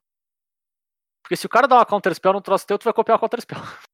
É, as Counter Spell passam a custar duas a mais. Que Duas a mais, geralmente é muita mana. É muita coisa, cara. Essa carta é muito forte. Ela, não, não que ela necessariamente precise ir, mas ela pode ir em qualquer deck por ser incolor. Sabe? O que. Ah, chega a me dar um nervoso, assim, porque ela é muito boa, cara. Ela é simplesmente muito boa. Talvez seja. Ah, fale. Zé, a carta não acabou ainda. Não, não, não, não importa. Ela tem outro lado e literalmente não importa. A carta ainda não acabou, Zé. Eu sei, Cara, eu, nem não, colo- mas é, eu nem coloquei outro lado da carta no show notes porque não importa. tem um detalhe. É importante essa carta ser incolor, Zé. Porque Hum. senão ela ia ser Simic. É O pior é que é verdade, a coisa mais próxima dela é Simic mesmo. Ou ela, ou ela ia ser Simic ou ela ia ser preta. Ai, ai. Esse, cara, essa, essa carta é muito forte, muito forte. Então, se tiver a oportunidade, pula em cima dessa carta pro, pra tua coleção de Commander, porque ela vai ser muito boa. E é isso aí. E ela- cara, é, é o tipo de carta que chega a dar um nervoso de tão boa que é. O Zé vai se recusar a falar, mas eu vou falar pra vocês qual é o outro lado da carta. Fala, Bernardo. O outro lado da carta é um feitiço de três mano chamado. Explorar a Terra Vasta. Cada jogador olha cinco cards do topo do próprio Grimório, revela um card de terreno e ou um card de mágica instantânea ou de feitiço dentre eles e coloca os cards revelados dessa forma na própria mão e o restante no fundo do seu Grimório em ordem aleatória. Cada jogador ganha três pontos de vida. Ou seja, não serve. Não serve pra nada. Não serve pra absolutamente nada. É, é é, é, esse é o lado Simic da carta, né? A carta é horrorosa. Mas só fica aqui a informação na data de gravação desse podcast, dia 10 de abril de 2021. Essa carta tá em pré-venda por 40 reais na maior parte dos sites. Assim, entre 38 e 45. Vale a pena. Compre essa merda. Simples assim, cara. Compre Ah. essa merda has been called. É, essa Cara, carta pai, eu não é. quero pagar 40 e poucos pila nessa carta. Mas é. é.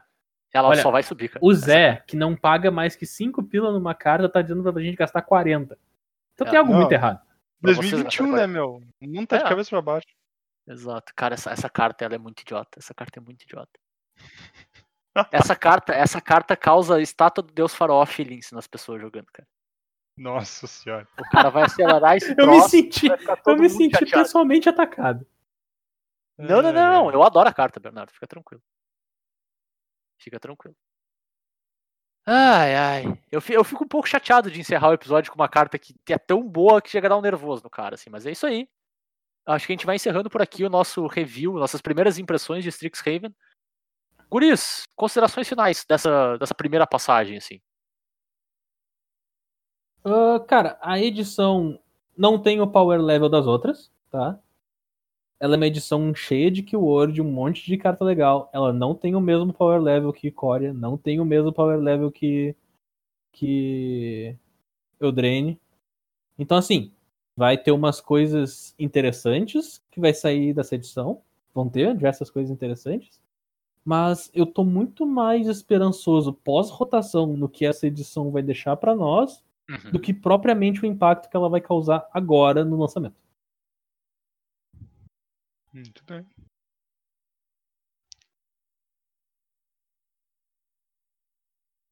Eu não tenho consideração, não. A, a minha consideração rápida final é o limitado parece uma zona. Vai ser bem divertido. Aproveitem. Vai ser, eu acho que vai ser um limitado muito difícil, mas vai ser uma Cara, o limitado vai ser uma zona, porque tem Vai. aquelas cartas lá no meio. Se- É? Cara, então, eu tava olhando por cima e. Claro, razoavelmente diferente porque não tem uns equipamentos tão eficientes nessa aqui. Mas segue parecendo que a maior parte dos bichos são pequenos. Sim, sim. Tem muita Então- 2-1, 2-2. É, tem um Strix, Strixhaven, não, um Kal- Kaldheim Feelings de- das criaturas não ser maior do que 6-6. Sim. É, pra mim a diferença é que tem muita mágica boa. Boa, É, boa. sim. assim. Então, por consequência, vai ser muito. Acho que vai ser menos pautado em combate no chão. Pode ser que, o- ah, pode ser que o board trave, mas a qualidade das cartas vai fazer bem mais diferença, eu acho. Uhum, eu Porque tu vai achar carta poderosa uma atrás da outra. Sabe? E- Ou tu vai usar carta pra comprar carta e vai achar coisa. Enfim, eu acho, eu acho que vai ser uma bagunça. Diferente de Kaldheim, que tinha um potencial de trancar e tu ter que ganhar pequenos edges, eu acho que aqui vai trancar e alguém vai fazer um bagulho gigantesco. Sabe? Vai se resolver na base do, do fogo de artifício, em vez na base do, das picaretas. Enfim, É, eu, eu- tem- mas eu acho, eu acho que ainda assim vai ser extremamente divertido. Me parece um, um limitado É. muito, muito, muito divertido. E, de fato, os decks de RW de, de Kaldheim ganhavam na picaretagem mesmo. É. Na picaretagem total. É, e não só os RW, cara. Eu, eu- vários Four Color Snow ganhando na picaretagem também, cara. Mas. E, cara, eu acho que em termos de lore, em termos de historinha, tem muita coisa aqui legal pra gente se identificar. Ah, sei lá, procura a tua escola, procura que tu te identifica, sabe? Assim como a gente faz com as guildas, a gente acaba abraçando elas, é a novidade, às vezes a gente fica com aquele sentimento nostálgico de tipo, pô, na minha época que era bom. Mas tem coisa diferente aqui, tem coisa legal, dá pra se identificar com os dois, dá pra encontrar o, o que casa e o que combina contigo aqui também. Eu, como grande defensor de se expressar jogando Commander, eu digo que se expressem com as escolas de vocês também, procurem a que vocês gostam. E não sejam que nem o Bernardo de dizer que lore não importa. Ei, eu nunca disse que lore não importa. Eu disse que eu não me importo com a lore. Eu sei, Diferente. eu sei, mas é aquela, né? Tem que ter opiniões polêmicas, geram cliques. Precisamos de cliques. Dei uma opinião sobre a lore e você não vai acreditar no resultado. Imagina, cara, a número 3 é surpreendente. Ah, meu Deus.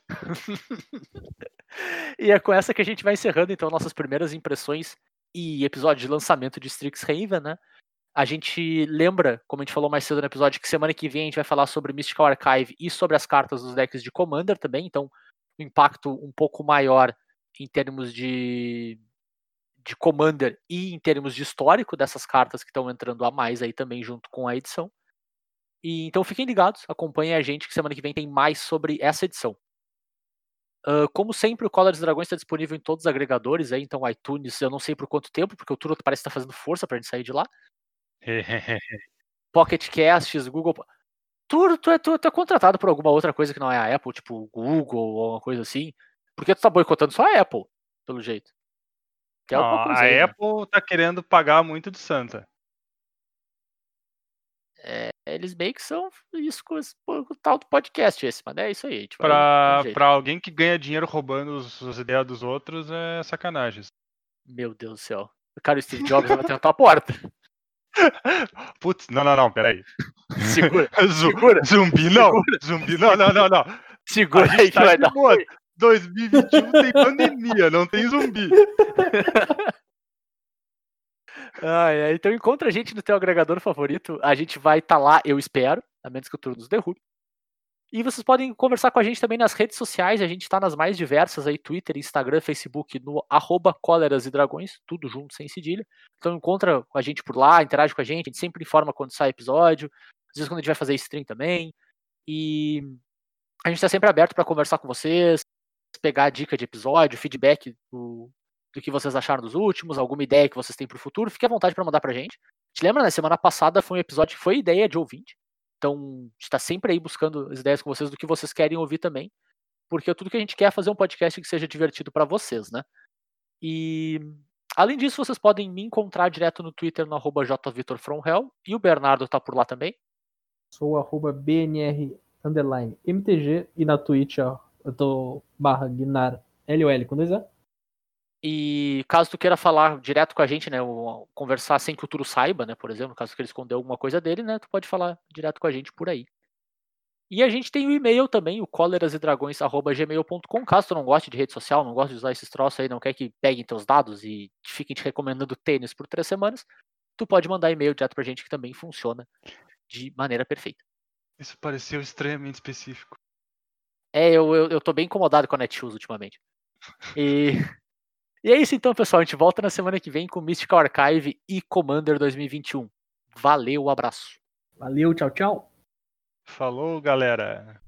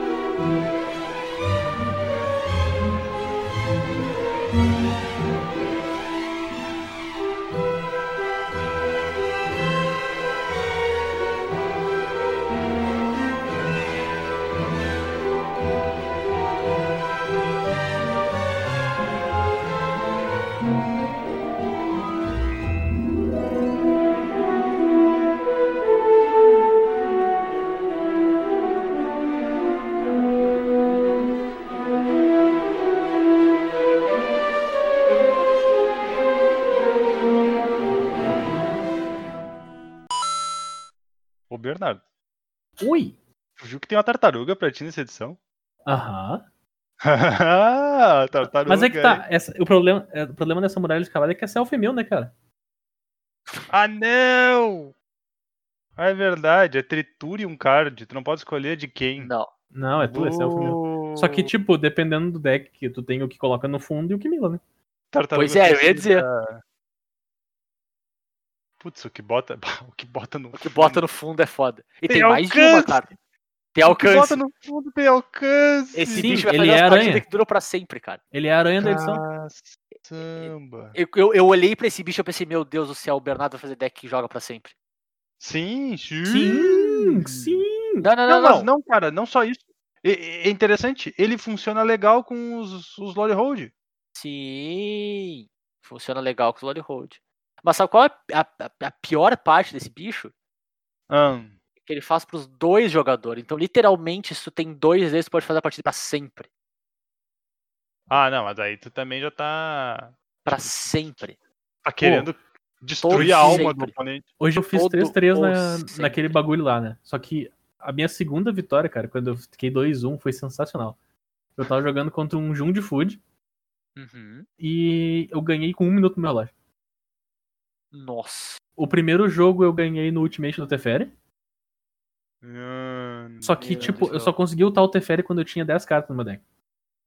Então Deus, eu precisei ficar sempre. fazendo ficha 1-1, tipo, pra mim não morrer enquanto eu isolava os troços até ir. Beleza. O segundo jogo, cara, eu ganhei por mil. Não foi no Ultimate do Teferi, foi porque meu oponente gastou todas as cartas dele. Meu Deus do céu. Então, assim, eu ganhei porque no final ele- Ele as cartas. eu, eu resolvi tudo. Tudo que ele tinha era o dragão 5 mana 4-4, que quando entra em jogo ele sacrifica e compra uma carta, e quando ele ataca ele tem que sacrificar e compra uma carta de novo. Meu Deus do O, céu. Então, o tipo- Bernardo, o Bernardo, ele respondeu o deck inteiro do cara. É, É, dizer. né? É. É, é. Casual. É. E daí, É. tipo, era o segundo jogo. Então não importava mais se eu tinha ganho o primeiro, cara. Porque eu tinha um minuto no relógio. Eu tinha que ganhar, não tinha escolha. É. É. é. Então, É. tipo, ele terminou o jogo com 4 do artefato de uma mana aquele em campo, 4 do que sacrifica food vai fazer os troços, e por aí vai. O cara tu respondeu tudo no deck do cara, velho. Sim. Também Todo, não é à todo. toa que tu ficou 3-3, né, cara? Tu respondeu um deck inteiro, tu não podia responder mais nada no dia, né? Tipo assim, gastou a cota, né? Aquele, aquele jogo foi tenso, cara, porque, no porque eu tava. Se eu, não, se eu não tivesse Shift Enter pra pular os troços, se eu não Sim. soubesse disso, eu tinha perdido por tempo. Justo.